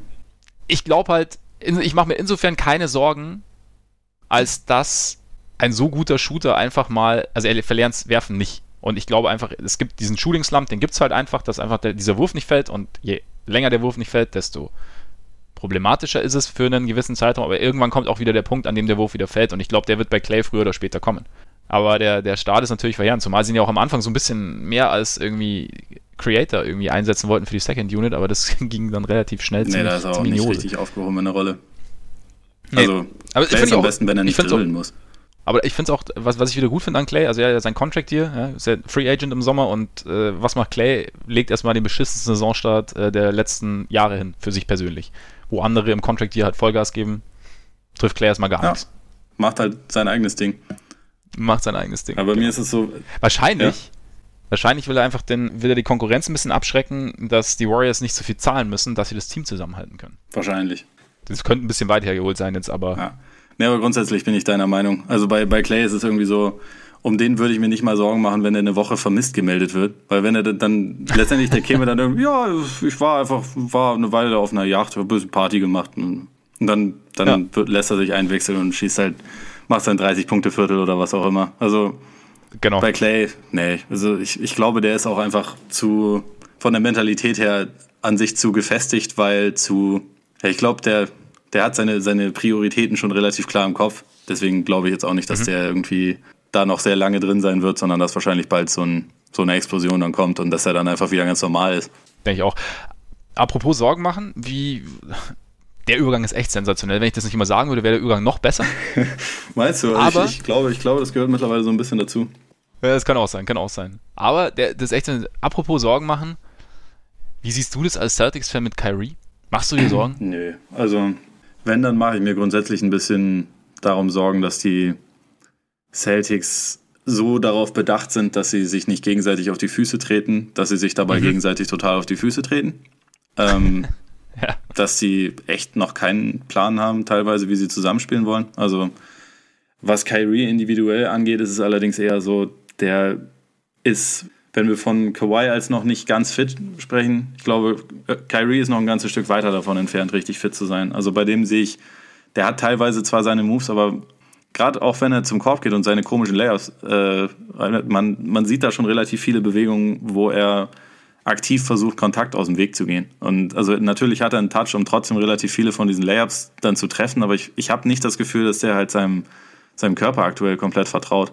Und dadurch mhm. siehst du dann halt teilweise auch ein bisschen, ja, konfuse, konfuses Spiel, weil teilweise hat man dann das Gefühl, dass er so Stretches hat, wo er, wo er es dann erzwingen will und dann klappt es irgendwie nicht und dann versucht wieder jemand anders zu übernehmen. Und also die Celtics spielen offensiv momentan einfach teilweise echt schwer anzuschauen in Basketball, weil sie es, die haben einfach noch keinen, ja, noch, noch keinen Groove. Und ich glaube, sie haben auch noch nicht die, also wo, wenn wir das bei Milwaukee und Toronto loben, dass sie eine, eine Identität äh, vorne klar verfolgen, die hat halt Boston bisher irgendwie noch nicht. Was ich mhm. einerseits ein bisschen bedenklich finde, weil sie halt so Trainingcamps zusammen hatten und die ganze Zeit darüber getönt hatten, wie krass ihre Trainings, Trainingseinheiten sind und so der ganze Kram. Andererseits ist es aber auch irgendwie normal. Also ich meine, bei Hayward siehst du, dass der halt noch meiner Meinung nach auch nicht Wochen, sondern eher Monate davon entfernt ist, irgendwie wieder der Spieler zu sein, der er mal war. Hat auch noch Angst vor Kontakt, Extrem. oder? Merkst du auch noch so ein Extrem. bisschen? Also die Art und Weise, wie er zum Korb geht, das war ja in Utah gerade in den letzten Jahren schon jemand, der auch ziemlich physisch gespielt hat und das siehst du halt momentan gar nicht der hat dann auch mal kurze Phasen, in denen so ein bisschen was durchschimmert und ich denke auch, dass das halt mit der Zeit dann irgendwann gehen wird. Aber es, es braucht auf jeden Fall noch eine ganze Weile. Ich hätte jetzt nicht erwartet, dass bisher der beste Offensivspieler eindeutig Jason Tatum sein würde, aber andererseits mhm. ist derjenige mit dem höchsten Ceiling, von daher warum nicht? Auf jeden Fall. Bei den Celtics ist es halt trotzdem so, dass die Defense halt trotzdem direkt schon elitär ist und von daher mache ich mir nicht zu große Sorgen. Die Offense wird halt ein bisschen Zeit brauchen, aber solange die Defense halt auf so einem Niveau ist, muss man sich noch nicht irgendwie Gedanken machen, dass irgendwie die, die jetzt eine enttäuschende Saison spielen, weil das ist, das ist erstmal immer schon so eine, so eine Baseline, die einem da irgendwie eine sehr gute Ausgangslage äh, verschafft, zumal in so einer Saison wie jetzt, wo bisher fast niemand verteidigt. Da kann man sich schon ganz gut abheben. Kommen wir später nochmal ganz kurz dazu. Ich finde auch, da ist man irgendwie dann, man, die Celtics hatte ich immer so einen Eindruck über den Sommer, waren so ein bisschen das Team, bei dem jeder so ein bisschen drauf wartet, dass es nicht so gut funktioniert. Also jeder, also wie alle sind davon ausgegangen, so okay, Celtics jetzt, wenn, wenn Curry zurück ist, wenn Hayward zurück ist, mit Tatum, mit Brown, das wird richtig gut. Und jeder hat so ein bisschen gesagt, ja, aber warte mal ab, vielleicht ist es gar nicht so. Und jetzt ist, ich bin auch überrascht. Also ich dachte auch, dass, ich dachte eigentlich, dass die Rollen vertauscht werden zwischen Raptors und Celtics. Also dass es bei den, bei den Celtics einfach schneller funktioniert, weil man sich schon kennt. Aber ich finde zum Beispiel, wenn man jetzt, weil jetzt, wenn man jetzt auch oft hört, ja, Kyrie hat ja eigentlich schon mit, mit Tatum zusammengespielt, hat mit, mit Brown zusammengespielt, hat einen Großteil der letzten Saison gemacht, aber er hat halt nicht mit dem jetzigen Jason Tatum zusammengespielt. Er hat nicht mit dem Jason Tatum zusammengespielt, der kurz vor den Finals stand, als essentieller Bestandteil der Offense. Ja. Er hat nicht mit dem Jalen Brown zusammengespielt, der kurz vor den Finals stand, als essentieller Bestandteil des gesamten Teams. Das heißt, da hat sich ja schon ein bisschen was verschoben in der Dynamik innerhalb des Teams und ich glaube, da muss Kyrie auch ein bisschen, bisschen reinkommen. Und ich finde auch, wenn man ihn so sieht, merkt man, er ist so ein bisschen, ja, wie du auch sagst, manchmal will er es erzwingen und manchmal genau das Gegenteil. Also manchmal, er, er, will es dann irgendwie ein bisschen orchestrieren und will nicht zu viel machen und will auch nicht, spielt dann auch nicht sein Spiel, das er normalerweise spielen würde, wo er dann irgendwie lang den Ball hält und dann, weiß ich nicht, vier Crossover und äh, hinterm Rücken und dann der Spin-Move und dann irgendwie zum Korb zieht, sondern einfach er schaut, dass irgendwie alle glücklich sind und ich habe so das Gefühl, das macht jeder so ein bisschen. Und die Celtics haben einfach noch nicht so, noch nicht so ein Gefühl dafür entwickelt, wie sie diese ganzen Waffen, die sie theoretisch haben, auch wirklich einsetzen. Ja, und sie und treffen teilweise auch wirklich konfuse Entscheidungen. Also da ist auch, muss ich sagen, da, hat, da leidet Tatum auch darunter, dass er zu viel äh, gehypt wurde und zu viel mit Kobe abgehangen hat über den Sommer. Aber äh, wie viele beschissene Turnaround-Jumper aus der Mitteldistanz die Celtics momentan nehmen, das ist schon, das, das sind schon so Sachen, die mich dann ein bisschen aufregen beim, beim Zuschauen, weil es halt einfach nicht sein müsste. Also ja. an sich hat dieses Team zu viele Waffen und eigentlich zu jedem Zeitpunkt zu viel Shooting auf dem Court, als dass man, als das mhm. irgendwie eine komplette Possession damit enden müsste, dass die letzten zehn Sekunden einer sich isoliert, äh, mit dem Rücken zum Korb dribbelt und dann am Ende halt so einen beschissenen Turnaround nimmt. Also das brauche ich nicht, selbst wenn das individuelle Talent natürlich da ist, um diese Würfe zu treffen. Da muss halt einfach noch ein bisschen mehr Bewegung rein und ein bisschen, bisschen, bisschen mehr Struktur. Ich finde auch die, die, die Offense an sich irgendwie ein bisschen, gerade wenn man es jetzt mit den Raptors vergleicht und auch mit den, mit den Bucks, so auch abseits des Balls viel Bewegung ist, ist, finde ich, bei den Celtics teilweise noch ein bisschen statisch. Absolut. Also gerade abseits des Balls. Also dass sie da wird sich dann klar wird es breit gemacht mit den Shootern an, an der Dreierlinie, aber es ist dann doch mehr, es ist dann doch mehr Pick and Roll, Pick and Pop und oder halt Kyrie zum Beispiel zieht zum Korb, Drive and Kick und wird dann, dann werden die Schützen gesucht, aber es ist weniger Fluss und weniger Bewegung in der gesamten Offense. Oder habe ich mich da getäuscht? Nö, ganz genauso. Und also man muss also, auch dazu sagen, dass bisher wirklich viele nicht ihren Touch haben. Also auch bei, selbst bei offenen ja. Dreiern. Also abgesehen jetzt von, von Marcus Morris, der komischerweise irgendwie derjenige ist, der die Umstellung am, äh, mit großem Abstand am besten hinbekommt, äh, hast ja. du von allen wichtigen Spielern halt auch echt schon extrem viele offene, offene Dreier daneben segeln sehen. Und also das sind auch halt alles Faktoren, die sich dann irgendwie mit der Zeit normalisieren. Aber ja, das, das Wurfprofil ist noch nicht ideal und es muss, es muss auf jeden Fall da noch einiges, einiges äh, austariert werden also dazu noch ganz kurz, das, das finde ich eine ganz interessante Statistik, weil die Celtics nehmen 21% ihrer äh, Dreier sind wide open. Also heißt mit ähm, um die mehr äh, six, also sechs Füße, sechs, Fü sechs Füße, sechs Feet, sechs Füße äh, viel Platz, sechs Feet viel Platz, also ungefähr 1,80 oder mehr. Sie treffen aber nur 38,6% was extrem wenig ist, eigentlich für einen offenen Wurf. Und da, da sieht man, also diese 21,6% Frequency ist Platz 6. Also das heißt, sie erspielen sich diese Würfe schon, nur treffen sie halt Stand jetzt nicht. Und da ist halt so, so das ist halt, ich meine, es sind ja alles halbwegs fähige Spieler. Außer Marcus also Es ist jetzt nicht so, dass wir da. Aber außer alle Marcus anderen schon. Ja. ja.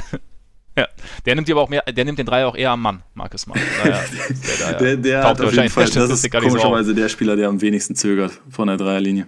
Nee, aber das ist halt im Endeffekt dann auch vielleicht so eine Anomalie, so wie bei jetzt Chris Middleton, bei dem es halt nach oben ausschlägt, bei denen schlägt es halt so ein bisschen nach ja. unten aus und es wird sich wahrscheinlich, oder kann ich mir sehr gut vorstellen, dass sich das im Laufe der Saison noch so ein bisschen angleicht und dann, dann sieht das schon besser aus und ja, ich, ich meine, ich hoffe schon, dass da ein bisschen mehr Fluss noch reinkommt in die Offense. Aber es ist halt, ich glaube auch, es ist halt, wir haben ja drüber geredet, das sind sehr, sehr intelligente Spieler alles, aber es das heißt ja auch bei Rondo heißt ja oft, he's uh, too smart for his own good.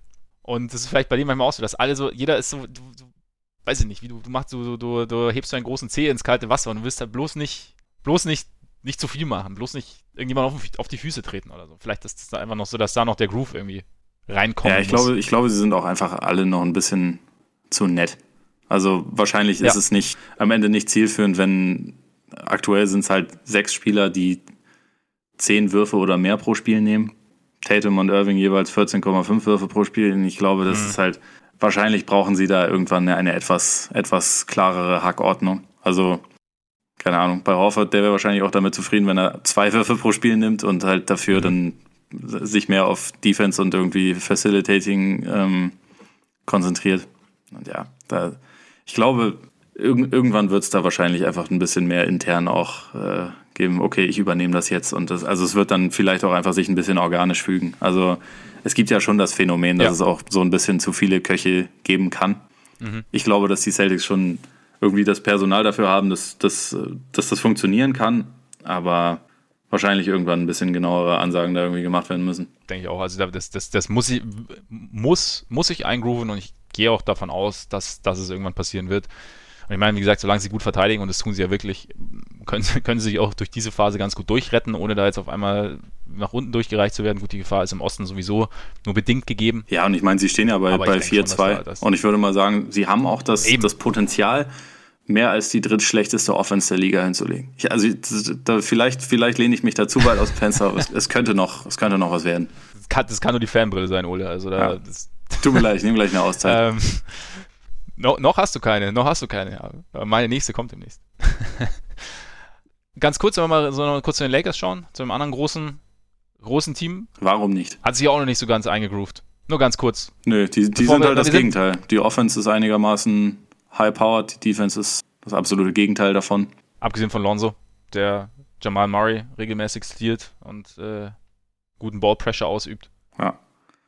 Nee, es, es, ist halt ein komisches Team, ne? Also man, man, man hätte es mhm. ja kaum ahnen können bei der, bei der Zusammenstellung, aber ich finde, es gibt ein paar Sachen, die sie sehr gut machen. Also zum Beispiel, dass sie selbst, wenn sie kassiert haben, was sie ja relativ häufig tun, dass sie halt immer den Ball schnell machen, dass häufig halt im, im Backcourt gar nicht groß gedribbelt wird, sondern halt Einwurf geht auf Lonzo, der äh, schmeißt ihn zur Mittellinie, wo halt, wo halt äh, LeBron schon unterwegs ist und der bedient dann den nächsten, weil sie halt äh, im Fastbreak gut sind. Also das, das führt ja auch dazu, dass sie halt offensiv wirklich relativ ordentlich sind, obwohl sie im Halbfeld bisher halt große Probleme haben, weil sie halt kein, kein Spacing haben.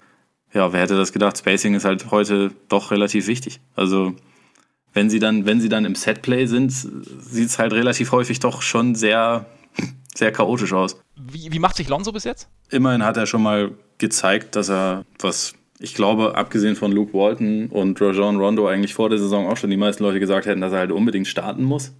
Einfach weil es ein besserer Fit neben LeBron ist, weil es das Spiel schneller macht, weil es, äh, es, es passt halt einfach viel, viel besser, als wenn, wenn äh, Lonzo irgendwie von der Bank kommt. Das hat er auf jeden Fall schon mal gezeigt. Ich finde die also sein, sein Wurf ist immer noch pottenhässlich, aber er trifft ihn bisher über 40 Prozent, was schon mal sehr positiv ist. Also es sind Und ist auch ein bisschen weniger hässlich. Es ist ein bisschen. ein bisschen weniger hässlich, aber es ist immer noch hässlich. Also ja, das, das, das, muss man schon noch dazu sagen. Aber macht auf jeden Fall Fortschritte. Es sind immer noch relativ viele dieser Würfe ziemlich weit offen, weil er noch nicht unbedingt überall respektiert wird, was ja irgendwie auch logisch ist. Aber ich glaube, dass das mit der Zeit kommen kann. Und ähm, ja, also bei, bei Ball mache ich mir eigentlich relativ wenig Sorgen. Gerade er und, und Josh Hart funktionieren sehr gut.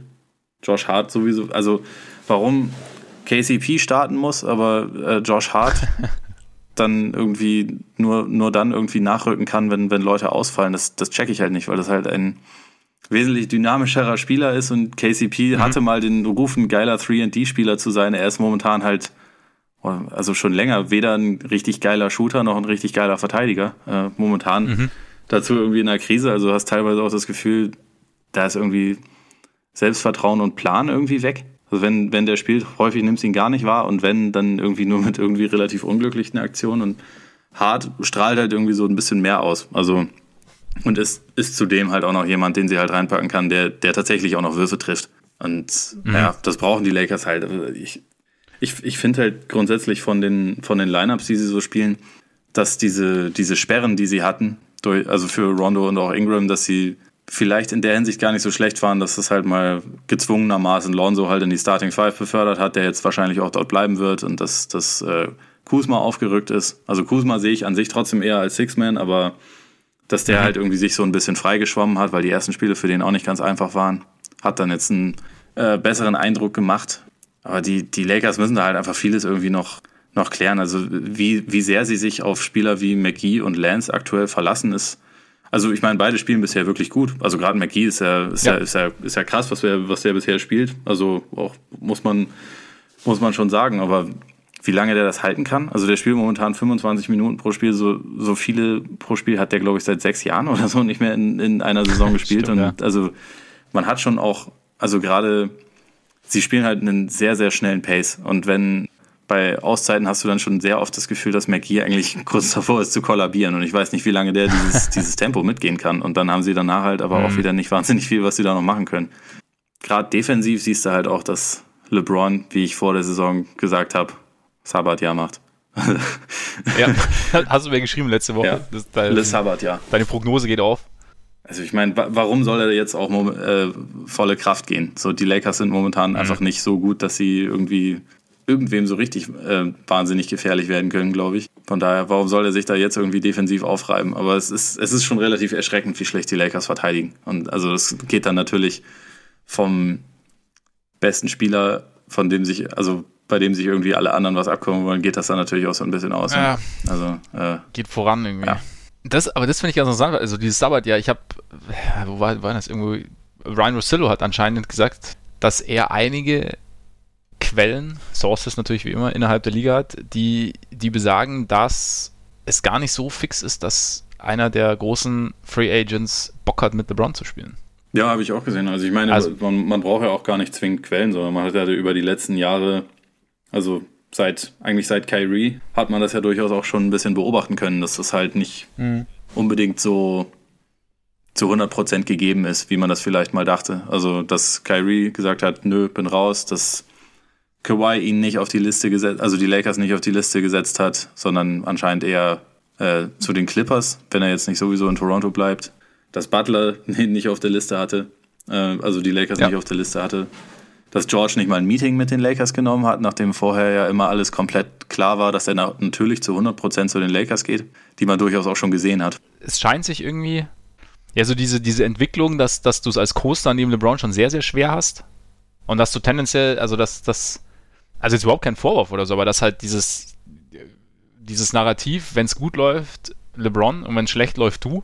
Also es war ja, Kevin Love war ja, ist ja auch ein Beispiel, gut, der jetzt vielleicht nicht ganz in dieser oberen Kategorie ist, aber da haben natürlich auch nicht, ja, kann ich, kann ich zumindest nachvollziehen, wenn da nicht jeder Lust drauf hat. Zumal, wenn dann jemand mit Kyrie redet zum Beispiel oder mit Kevin Love redet, der ja angeblich auch sehr, sehr beliebt ist, haben auch, glaube ich, ich weiß gar nicht, ob es im Low-Post war, wo es dann im Zuge dieses Rosillo-Zitats dann, die sie das besprochen hatten. Ja, klar, dann kann es natürlich schon sein. Und dann, aber dann wiederum, dann bringt ja dieses Sabbat ja gar nichts. Dann nicht. Natürlich nicht. Aber also ich, ich, glaube schon, dass bei LeBron durchaus noch die Hoffnung da ist, dass äh, früher oder später dann auch noch mal jemand mit ihm zusammenspielt. Also ich meine, vielleicht, wer, wer weiß, wer, wer, wer, kann in den Kopf von dem komischen Durant reingucken, ob der nächste, nächsten Sommer sagt, ja, oh, Lakers, warum eigentlich nicht? Wer weiß. Also ich, ich ja, meine, ich würde jetzt nicht davon ja. ausgehen, aber äh, da, da, da kann in der kurzen Zeit noch relativ viel passieren. Ich meine, wer weiß, wann, wann die Lakers während der Saison ihre ersten Panik-Trades machen. Würde ich jetzt auch nicht ausschließen, dass während der Saison irgendwas passiert. Und dann, dann ja, reden wir von, schon wieder von einer ganz anderen Ausgangslage. Und vielleicht ist es dann ja. auch kein Le Sabbat-Jahr, sondern nur ein Le Sabbat-Halbjahr oder so. Und dann wird doch wieder ernst gemacht, weil, also, dass, dass er jetzt irgendwie die Playoffs verpasst, sehe ich auch absolut nicht. Aber ich, ich weiß nicht, wie viel, wie viel man in sowas dann immer rein interpretieren kann, weil wenn beispielsweise Anthony Davis dann in zwei Jahren sagt, du, ich komme jetzt aber hier nicht als Junior, sondern als Senior-Partner hin und er ist in, zu dem Zeitpunkt dann wahrscheinlich auch, also oder ziemlich sicher der bessere Spieler ja. im Vergleich zu LeBron, dann haben wir ja wieder ein ganz andere, also haben wir wieder eine ganz, ganz andere Ausgangslage. Das, das kann man, glaube ich, noch nicht so sagen, okay, LeBron wird jetzt wird jetzt keine geilen Mitspieler mehr haben den Rest seiner Karriere. Ich glaube, dafür ist er auch selber irgendwie zu clever, als dass das passieren würde. Nee, denke ich auch. Also klar, das ist einfach mal Stand jetzt, da muss man einfach mal sehen, was passiert. Ich meine, Davis bin ich sehr gespannt. Das, aber es läuft, es läuft natürlich auch sehr gut bei den Läuft ganz gut bei denen, ja. Also da bin ich auch freudig überrascht. Du wurdest ja auch ein bisschen, bisschen angefallen, ist jetzt vielleicht falsch, aber man, man stellte zumindest in Frage, dass du die Pelicans in deinem Power Ranking auf 9 hattest. Und jetzt sieht es ganz gut aus bei den Kollegen. Äh, beleidigt wurde also ich auch dafür, dass die Cavs so, dass sie so ähm, schlecht eingeschätzt wurden. Dabei waren sie auf 24 noch viel zu gut eingeschätzt. Ich, ich schäme mich dafür. Das war wahrscheinlich von Dan Gilbert initiiert, diese Wahrscheinlich. ich glaube auch. Nee, also Aber, ich meine, einige, ja. einige Sachen sehen dann halt so ein paar Tage später immer schon lustig aus. Also ja, wie schlecht OKC bisher aussieht, hätte ich jetzt auch nicht gedacht. Die waren bei mir ziemlich weit oben. Hätte man auch nicht gedacht, genau. Also ähm, ja. Gerade vor der Saison ist es halt einfach wirklich auch viel, dass man sich halt so ein bisschen zusammenreimen muss, wie es dann, wie es dann ja. letztendlich aussehen wird. Und viele Sachen sind einfach schwer vorherzusehen. Nee, finde ich auch. Aber was ich, was ich, nur zu den Pelicans, was ich cool fand, weil ich habe mich, also ich habe mich, mich auch bei den Pelicans ein bisschen durch die Preseason blenden lassen und habe mir auch gedacht, wow, 9 ist sehr, sehr hoch, als ich bei dir gesehen habe. Und muss ich sagen, äh, Hut ab, Herr Freaks, dass sie sich nicht haben durch die Preseason blenden lassen, sondern ja, das Team so gesehen haben, wie sie es gesehen haben. Und jetzt komme ich wieder zum Du, weil das wird jetzt sonst ein bisschen cool. Ja, aber wirklich. Ne? Nimm mal eine äh, aber ja, aber ich finde vielleicht nicht über die Bulls reden, sondern einfach mal über dich selbst nachdenken. über mich selbst nachdenken. Die, einmal in die Auszeit in die Ecke stellen, kurz für zwei Minuten und dann geht's ja. weiter. Dieses Trio, Mirotic, Randall, Davis funktioniert saugut, Holiday spielt saugut, Eton Moore als derjenige, der man den Dreier trifft und irgendwie seinen soliden Job macht, funktioniert gut. Also irgendwie das, dieses Team funktioniert gut und irgendwie freue ich mich. Also es ist irgendwie ist schön zu ja, sehen. Ich finde es gerade bei Holiday krass, weil irgendwie vor anderthalb Jahren irgendwie noch jeder gesagt hätte, dass dieser Vertrag, den er damals unterschrieben hat, halt ein, ein Horror ist. Also weil es halt so der ähm, klassische Fünf-Jahres-Max-Deal ist. Der hatte halt, der hat halt immer wieder Verletzungsprobleme gehabt. Dann hatte seine Frau einen Hirntumor, was irgendwie sich über ganz lange Zeit hingezogen hatte und was ja. ihn also natürlich extrem beeinträchtigt hat. Und der ist jetzt ja, halt. Auch die kleine Tochter musste dann auch mehr aufpassen. Genau. Also er hat, muss sich mehr um die kleine, kleine Tochter noch Genau, kümmern, und der ist jetzt halt seit über einem Jahr mal komplett fit und spielt halt, also hat auch, glaube ich, spielerisch schon auch nochmal einen Schritt gemacht, aber das ist schon, das ist schon echt eine coole Geschichte, auch wie, ähm, mhm. wie das mittlerweile anerkannt wird. Und mittlerweile sieht der Deal halt auch vollkommen okay aus, was er da verdient, weil er es halt absolut rechtfertigt. Also wenn, wenn er fit bleiben kann, ja. dann ist das halt einfach ein, da muss man auch gar nicht davon reden, dass das irgendwie Davis, Davis allein zu Hause wäre. Also mittlerweile jetzt ja sowieso nicht mehr, aber das, das ist schon ein legitimer zweiter Star. Und ich glaube, das ist bei, bei Holiday ja. und auch Chris Middleton ist auch so jemand, bei dem man das Gefühl hat, dass jetzt über, gerade so über die letzten, über das letzte Jahr auch gerade im Zuge der Playoffs, aber auch jetzt so ein bisschen mehr durchsickert, dass das halt eigentlich schon wirklich legitime Stars sind. Und bisher macht auch ja. Peyton einen recht guten Job. Wer hätte das gedacht? Ja, gut, er, er sieht ja jetzt was. Von daher, das, ist hilft, hilft, natürlich. Ja. Nee, aber alles sind einfach ein sehr sympathisches Team, irgendwie die Pelicans. Weiß ich nicht, mag ich irgendwie. Auszeit, Ole. Oh, okay. Kunde. Bevor wir nämlich zu den negativen Aspekten kommen. Während wir zu den negativen Aspekten kommen. Bevor wir zu den negativen Aspekten kommen, müssen wir natürlich, bist du bereit? Geht los. Über Zach Levine sprechen der erste Bulle seit Michael Jordan, der in vier, in den ersten vier Spielen mindestens 30 Punkte gemacht hat. Ich, bin echt, also, er ist ein ziemlich effektiver Offensivspieler geworden. Also dieser, dieser Drive, der ist fast nicht zu verteidigen. Da hätte ich, hätte ich so nicht gedacht irgendwie, dass es, dass es so gut funktioniert. Irgendwie, ich bin, ich bin, ich bin fast glücklich. Aber das Ding ist halt, du hast so ein bisschen, ist es halt auch Licht und Schatten, weil so wild ist es immer noch und so gerade so dieses, diese letzte Sequenz gegen, gegen Detroit, also das Spiel finde ich, kann man irgendwie ganz gut reinnehmen, hat so ein bisschen so dieses, so ein bisschen für mich Zach Levine und die Bulls so ein bisschen zusammengefasst. Er trifft erst, trifft er, trifft er den Dreier, Schlafwandel ist sicher zum Ausgleich und dann ähm, muss er halt verteidigen gegen Ish Smith, bleibt am Block hängen und danach beim potenziellen Game Winner oder Ausgleich, glaube ich, wäre es gewesen, rutscht ihm der Ball aus der Hand. Das war nicht mein Stil. Also war irgendwie ein bisschen wild. Und, aber trotzdem, ich bin von Zach Levine sehr, sehr positiv überrascht und ich glaube, dass das in eine ganz gute Richtung geht bei dem. Ich hoffe, dass er noch ein bisschen, ja, dass es in der Defense auch noch ein bisschen besser wird, aber da, der Einsatz stimmt meistens. Dann aber wiederum kommst du auf Fred Heuberg, weil nämlich dann gab es ja schon nach diesem, ich weiß nicht, nach welchem Spiel es war, war es nach dem Detroit-Spiel, wo sie sich schon wieder so ein bisschen, wo Zach Levine gesagt hat, wir müssen halt denjenigen finden, der heiß ist und so und Heuberg dann auch in diesem Spiel, wir haben ja darüber geredet, ist Heuberg ein guter Coach? So, dann hast du gerade den Ausgleich gemacht was musst du? Es sind noch 20 Sekunden zu spielen. Du musst verteidigen. Ja? Was machst du? Zach Levine verteidigt den Ballführer und gleichzeitig ist Jabari Parker auf dem Feld. Das kann nicht funktionieren. Und, da, und dann sagt der, und dann stellt sich Fred Heuberg hinterher, hinterher hin und sagt, ja, ich wollte das Team auf dem Feld haben, das uns die beste Gelegenheit gibt zu, zu gewinnen. Ja, wie denn? Wenn ich, wenn, ich, wenn ich fast sicher zwei, mindestens zwei Punkte kassieren, kann ich das Spiel ja nicht gewinnen. Und Bing. hat mich nicht gefreut im Sinne von Fred Heuberg. Das war jetzt quasi der Übergang zum Negativen, was uns in den ersten zwei Wochen nicht gefallen hat. Ja, aber Zach Levine, guter Scorer. Brutal. Brutaler Scorer, der auf bestem Weg zum Most Improved Player und ähm, MVP und. Hallo, hallo, hallo. Nicht wieder, du überdrehst wieder. Ah, ich habe mich überdreht oder was? Verdammt. Verdammt. Ich komme da noch rein. Ich komme da noch rein. Aber wir kommen jetzt direkt zu den negativen Sachen und ähm, damit sind wir direkt irgendwo zwischen Houston und Minnesota äh, gefangen. Bei denen läuft es nämlich bei, äh, beiden, bei beiden nicht so optimal bis jetzt. Ziemlich suboptimal eigentlich. Also äh, Minnesota hat sich von dieser Jimmy Butler-Sache immer noch nicht irgendwie erholt und Carl Anthony Towns legt auch mal fünf Punkte bei fünf Würfen auf oder weiß ich nicht. Also da, ich mache mir da Sorgen. du machst dir Sorgen? Ja. Ernsthafte Sorgen? Ja, schon so ein bisschen. Also, weil es mental wirkt. Und also mhm. es nach der, nach der Situation, die sie da hatten oder die sie da immer noch haben, ist es vielleicht auch ein bisschen verständlich, aber die Reaktion ist nicht unbedingt die, die ich mir erhofft hatte von Towns. Ich weiß gerade nicht mehr, in welchem Spiel das war, aber da hatte selbst der, der Kommentator von den Wolves, wo man dazu sagen muss, dass der Kommentator von den Wolves halt, das ist zwar ein lokaler Broadcast-Partner, ich glaube Fox Sports, aber letztendlich wird das mit bezahlt von den, von den Wolves, äh, zum mhm. Teil sein Gehalt. Und wenn er da unbeliebt wird, dann kann man da auch rausfliegen, wie Bruce Bowen bei den Clippers gelernt hat letzte Saison, äh, weil er sich über Kawhi Leonard beschwert hatte, der noch nicht mal im Team ist.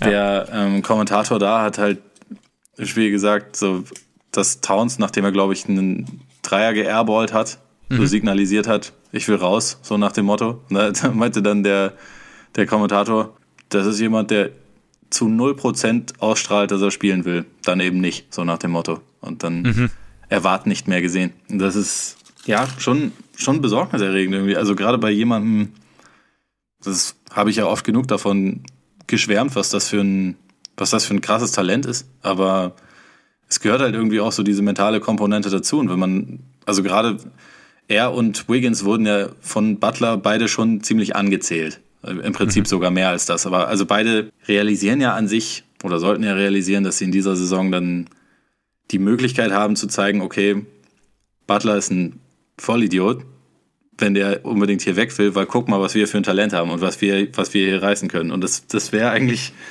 äh, hatte ich mir erhofft, dass, dass gerade Towns halt zum Saisonstart halt absolut bereit ist und zumindest individuell richtig gut spielt und es halt so ein bisschen, bisschen fordert. Ich meine, er ist jetzt der, der klare Franchise-Player, hat jetzt seinen, seinen, seinen Max-Deal unterschrieben und alles und äh, es soll absolut das Gesicht der Franchise sein. Und momentan ist dieses Gesicht ein relativ trauriges. Also es wirkt halt so, als, wär, als würde den extrem viel anderes noch beschäftigen, als würde, könnte sich halt zu 0% aufs Spiel konzentrieren und weiß man nicht, wie, wie, wie leicht es dann irgendwie wieder, wieder wegzukriegen ist. Also es ist ja so, seine, seine Härte wurde ja schon ähm, vor der letzten Saison oder also vor den, vor den Playoffs und vor dieser Saison so ein bisschen in Frage gestellt und ja, momentan ist das nicht unbedingt die richtige Reaktion und auch nicht das, was ich, was ich äh, erwartet habe, um ehrlich zu sein. Aber das ist für mich der Punkt, die richtige Reaktion. Ich weiß einfach nicht, ich glaube, wir machen immer so ein bisschen den, den Fehler, dass wir quasi den allen Superstars, vor allem natürlich, aber auch den Spielern irgendwie, das, also ein, eine Schablone überstülpen wollen. So, okay, es muss halt spielerisch, muss es halt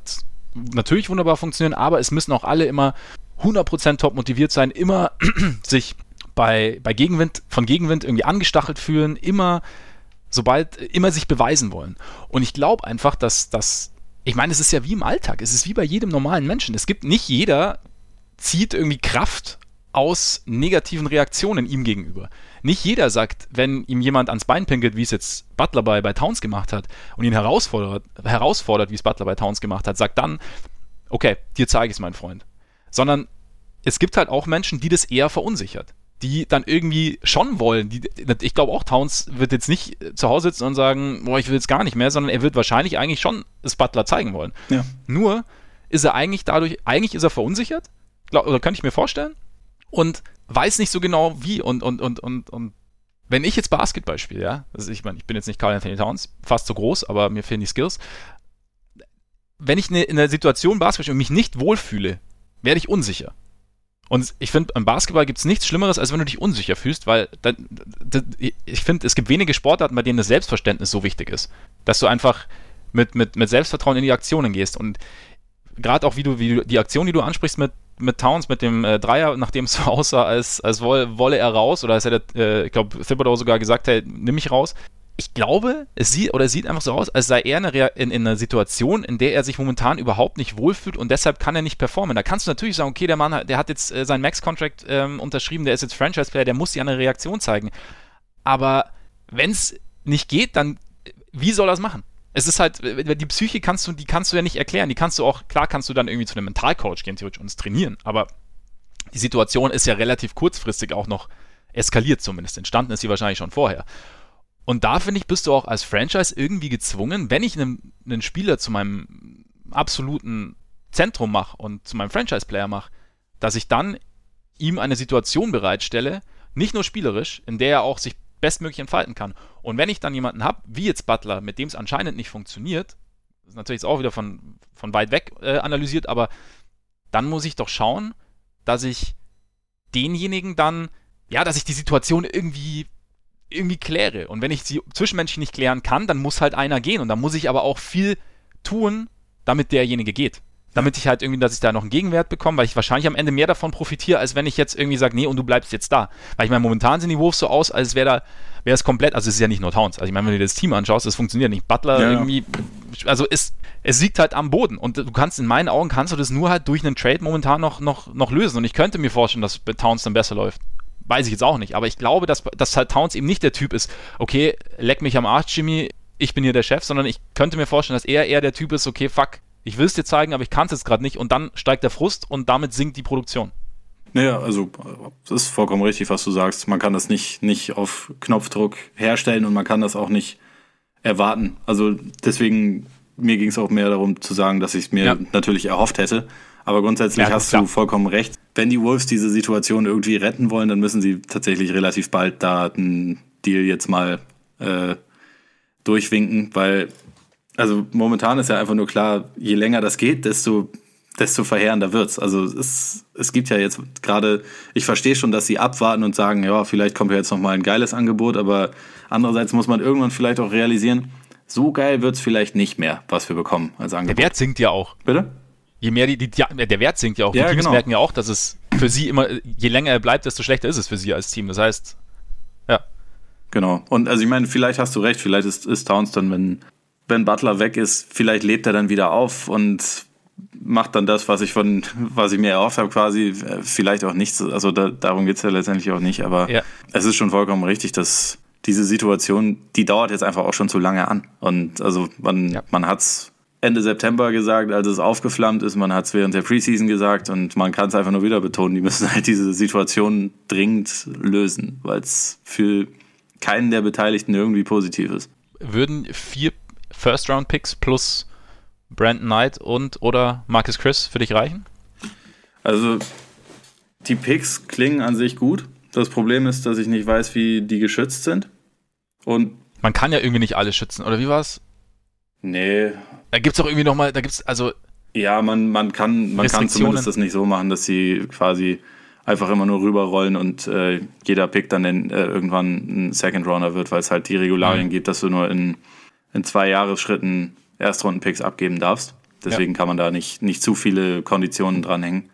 Un, unprotected werden die da sicherlich nichts äh, oder jedenfalls nicht wahnsinnig viel anbieten, die Rockets, schätze ich mal. Ja, Brandon Knight und Marcus Chris brauche ich ehrlich gesagt beide nicht zwingend, aber ich meine, momentan, momentan müssen sie vielleicht einfach etwas, also vi- vielleicht müssen sie es jetzt einfach dann machen. Vielleicht müssen sie auch äh, sich bei Miami entschuldigen und sagen, okay, schickt uns Richardson und Ja. wir fragen diesmal nicht in der letzten Sekunde noch nach drei weiteren Picks und äh, und, und, ne, und, und, Winslow. ne, und einer Flasche im Live in South Beach und äh, lass uns vielleicht einfach durchwinken. Also und vielleicht muss Thibodeau einfach zu Pat Riley gehen, den, den Ring küssen und gut ist. Weiß nicht, also diese, dieses Rockets-Angebot, ich finde es ich find's teilweise dann so ein bisschen lustig, wenn das jetzt dann so dargestellt wird, oh, wie, wie scheiße sind denn die Wolves, das müssen die unbedingt machen, weil wir wissen ja einfach wirklich nicht genau, wie dieses Angebot dann aussieht, also wie, wie diese Picks dann aussehen würden. Deswegen finde ich es da dann wiederum zu leicht zu sagen, dass, dass das ja idiotisch ist, das nicht zu machen, weil von dem, was man da jetzt Stand jetzt weiß, ist das kein besseres Angebot als das, was die Heat gemacht haben. Also ich hätte lieber das als das äh, aus, aus ich Houston. find's vor, ich find's vor allem ein bisschen unverschämt, keinen Stand jetzt richtig brauchbaren Spieler mitzuliefern. Ja, das ist das Problem. Also, also Picks schön und gut, aber so der, zumindest der, so die nächsten ein, zwei Picks werden jetzt wahrscheinlich auch nicht wahnsinnig hoch sein. Das heißt, also versuchen kann man das ja mal. Aber ich finde, also so ein Eric Gordon sollte da, also aus Wolves Sicht zumindest, sollte da schon mitreden. Ja, finde ich, also finde ich schon auch legitim, dass sie, dass sie den haben wollen. Also dann lieber zwei Picks weniger oder ein Pick weniger, aber also halt irgendwie nur so der verletzte Brandon Knight, den wir so halb brauchen können, vielleicht aber auch nicht. Und Wie lange, wie lange dauert es noch, bis, bis Mello getradet werden darf? Mitte, Mitte Dezember oder so ist da die Frist? Das wäre doch super. Denn Ja, das, ja, genau, ja. Mello und Wiggins nebeneinander, das möchte ich sehen. Die, die, die, die gefürchtete Flügelzange, vorne wie hinten. Ja, Flügelzange des ja, Grauens. ja, also da, da, da, da finde ich, sollten die, die Rockets aus, aus Wolves Sicht schon nochmal irgendwie nachbessern und irgendwas Brauchbares mitschicken. Mm, Aus Rockets Sicht, also ich weiß, die, die Reaktion von vielen war, was, die ganze Zukunft opfern und so. Und Welche Zukunft? ja, Also, Also, da, das, das, das, das hat mich in dem Fall auch ein bisschen, kleines bisschen irritiert, weil letztendlich ist es doch jedem klar, dass die Rockets jetzt noch ein oder vielleicht, vielleicht zwei und wenn es ganz, ganz, ganz hoch kommt, drei Jahre haben, um einen Titel zu gewinnen. Die haben jetzt äh, ihre, also die haben jetzt alles ausgegeben, was sie quasi an, an Ressourcen hatten, um Paul und Harden und Capella zu halten. Und äh, Paul ist 33, ist er, ist er 33 oder schon 34? Ich glaube, er ist 33 und äh, hatte diverse Knieprobleme, wird mit 37 noch über 40 Millionen verdienen. Das, man kann nicht Ja. darauf bauen, dass der in drei, vier Jahren noch äh, der Chris Paul ist, den wir jetzt kennen. Die haben jetzt diese kurze Zeit, die sie nutzen müssen, um äh, einmal an, 33 ist er. an Golden State vorbeizukommen und die Titel zu holen. Da ja. natürlich klingt vier Picks erstmal viel, aber in dem Fall, sie wollen halt unbedingt einen Titel holen. Und den gewinnst du nicht, wenn du sagst, oh ja, aber vielleicht hätte ich gerne 2020 meinen äh, Nummer 23 Pick gerne. Den, also das kann, also natürlich hätte man den gerne, weil, weil äh, Draftpicks immer eine gute Möglichkeit sind, um das Team irgendwie aufzufrischen und jung zu halten. Aber ähm, in dem Fall haben sie halt einfach nicht den, also sie sind nicht in einer Situation, in der sie noch ewig Geduld haben können. Und äh, von daher darf das meiner Meinung nach dann nicht zwingend der, der Faktor sein, warum man jetzt sagt, okay, den Move machen wir nicht, weil das ist uns irgendwie viel zu viel. Also sie müssen halt versuchen, aus dem Kern, den sie jetzt haben, das Maximum rauszuholen. Und wie gesagt, meiner Meinung nach haben sie dafür nicht wahnsinnig viel Zeit. Bin ich, bin ich bei dir. Also klar, ich meine, du musst, musst schon sehen, der, der, der letzte Pick wäre dann quasi in acht Jahren, oder? Wenn du, wenn du vier Picks rausgibst, darfst du ja nur alle zwei Jahre, darfst ja, du darfst nicht zwei aufeinander folgen. Oder in sieben. Ja. Also es ist natürlich dann schon und auch. Und wäre dann aber vielleicht auch einer, der dann rüberrollt und zu zwei Second-Roundern wird oder so. Wer, ja, wer weiß genau, das schon weiß, genau, weiß was sie da geboten haben. Ja, genau, genau. Also es ist schon sehr weit in die Zukunft. Andererseits, dadurch, dass es halt auch nur alle zwei Jahre ein Pick ist, hast du ja auch alle zwei Jahre einen Pick. Es ist jetzt nicht so, dass du die nächsten 15 Jahre nie wieder draften darfst, sondern du hast es ja immerhin. Und also wie du sagst, ich, sie haben ja jetzt dieses Fenster und wenn du dieses Fenster hast, musst du auch alles tun, in meinen Augen, um, um das zu nutzen. Und ja, da müssen sie sich halt in der Organisation irgendwie klar werden. Ist das jetzt ist ja. die Hauptpriorität in den nächsten, also in der kurzen Zeit, die wir haben, die Titelchance wirklich zu maximieren, dann müssen sie es machen. Anders ist es ja, ich meine, du hast, wie du sagst, du hast Paul hast du ja noch äh, relativ lang. Der wird dann auch, ja, was, wie lange ist der Vertrag? Vier, Vier Jahre. Also ist 37 Jahre, genau. am Ende davon. Genau, 37 am Ende. Harden ist jetzt 29. Jimmy Butler ist auch 29, wird dann 30. Das würde schon halbwegs funktionieren. Zumal ja, ich glaube, bei Chris Paul, finde ich, ist, also klar, einerseits musst du die Verletzungen sehen, andererseits ist er ja ein sehr extrem intelligenter Spieler, der noch nie so richtig auf seine Athletik angewiesen, angewiesen war. Das heißt, ich könnte mir schon vorstellen, dass der mit 37 immer noch halbwegs produktiv ist, wenn er noch laufen kann. wenn er noch also, laufen kann, ist gut, ja.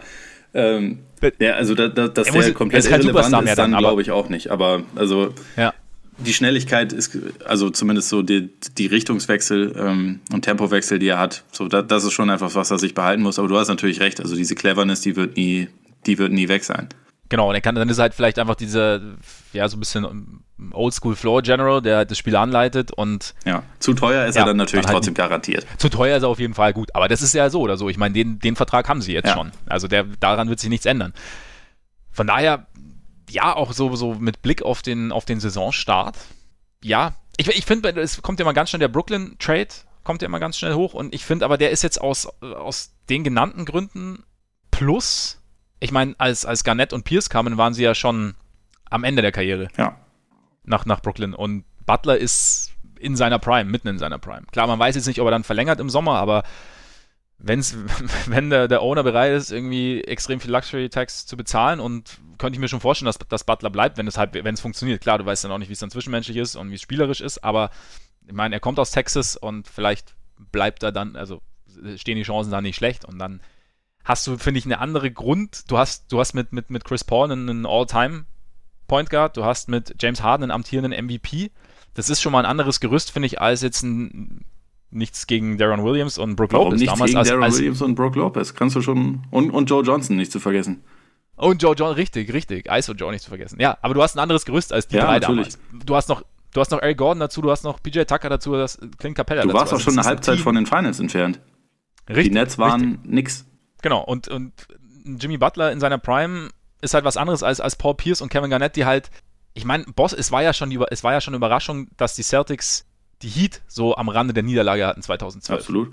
Also einfach auch aufgrund des Alters. Das heißt, da ist die Voraussetzung, finde ich, schon eine andere. Und deshalb finde ich, kann man die beiden Angebote, klar, es, es, kommt irgendwie viele Picks und Zukunft und so, deswegen kommt es einem schnell in den Sinn, aber ich finde, man kann es nicht zu 100% vergleichen. Und ich könnte es schon verstehen, wenn es die Rockets machen. Also gerade wenn die, die Bulls sagen, okay, wir wollen keinen Eric Gordon, dann.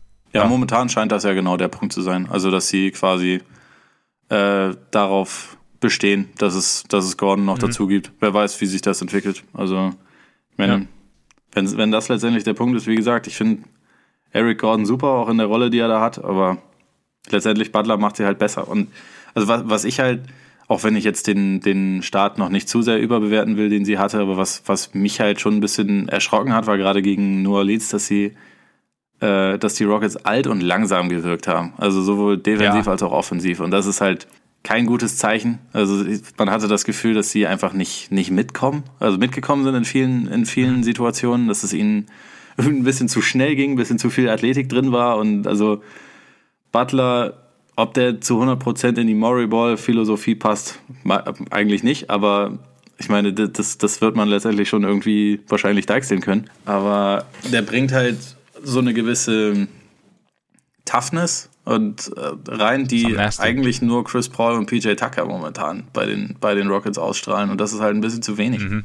Ja. Von daher wahrscheinlich, wenn, also wenn, wenn, ähm, wenn Gordon der Punkt ist, der es aufhält und man ansonsten nicht äh, sämtliche ungeschützte Picks und äh, alles andere abgeben muss, dann, dann müsste man da wahrscheinlich trotzdem den, den Knaller zünden. Also auch, ich habe witzigerweise ist das wahnsinnig witzig, äh, das Spiel gegen die Pelicans auch gesehen. Hammer. Krieg mich gerade kaum ein. ich glaube, ich das gerade sagen. Brauche noch eine kurze Auszeit, damit ich mich beruhigen kann von dem. Ähm, nee, aber da, also ich finde auch, es hat halt irgendwie noch gar nicht gepasst. Also auch, also du sagst, wie sie, sie wirken alt und aber auch sie haben auch irgendwie noch die Lineups haben sie auch noch überhaupt nicht gefunden, ja. finde ich.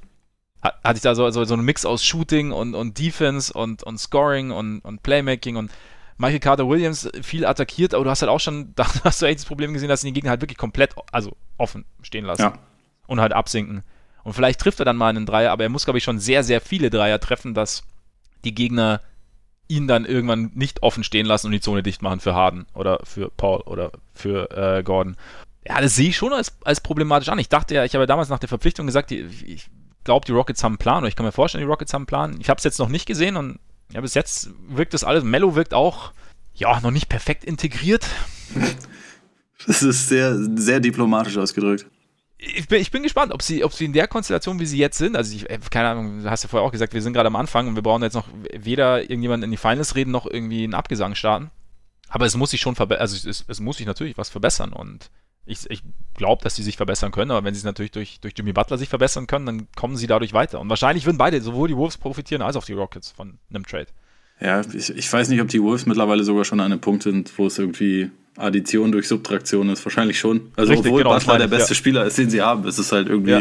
ist schon sehr, sehr ja. bizarr, wie, das, wie sich das entwickelt hat alles. Dabei äh, wird Derrick Rose immer besser. Vielleicht muss äh, ich muss dafür keine Auszeit nehmen Stimmt, übrigens, weil das ist, das ist ein Schlupfloch. Also über, über die Timberwolves könntest ja. du eigentlich noch viel, viel mehr reden.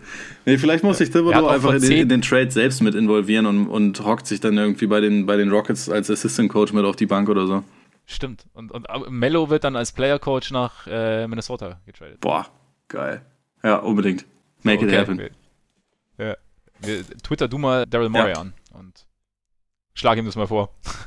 noch, sollen wir noch ganz kurz Markel Fultz thematisieren? Nochmal was, was uns nicht ganz so gut gefallen hat bis jetzt. Ohne jetzt das Wort Bass zu verwenden und ohne ihn zu früh abschreiben zu wollen, aber so gut, richtig gut funktioniert es noch nicht, ne? Nee, ich, ich, ich finde auch diese, also ich finde den Umgang mit ihm komisch. Also ich, ich finde es einerseits richtig oder beziehungsweise ich verstehe, warum man es macht, dass er, dass er startet und nicht Reddick. Also weil man halt denkt, mhm. okay, das ist ein Langzeitplay und wir brauchen ihn äh, und wir müssen rausfinden, wie gut er wirklich ist und wie gut er funktioniert. Und dann aber sagt, okay, aber zweite Halbzeit lassen wir ihn nicht starten. Und wenn wir jetzt Overtime haben, nö, lassen wir TJ McConnell spielen. ähm, wo, wo Simmons mhm. nicht mal dabei ist, sondern da nehmen wir dann TJ McConnell statt Fouls. Das, das finde ich halt wiederum dann, das ist halt nicht konsequent und also gerade wenn man sagt, okay, sie, sie wollen das Selbstvertrauen von ihm aufbauen und wollen ihn irgendwie integrieren, das ist doch dann wieder was, etwas, was halt irgendwie signalisiert, aber so richtig vertrauen wir dir dann doch nicht.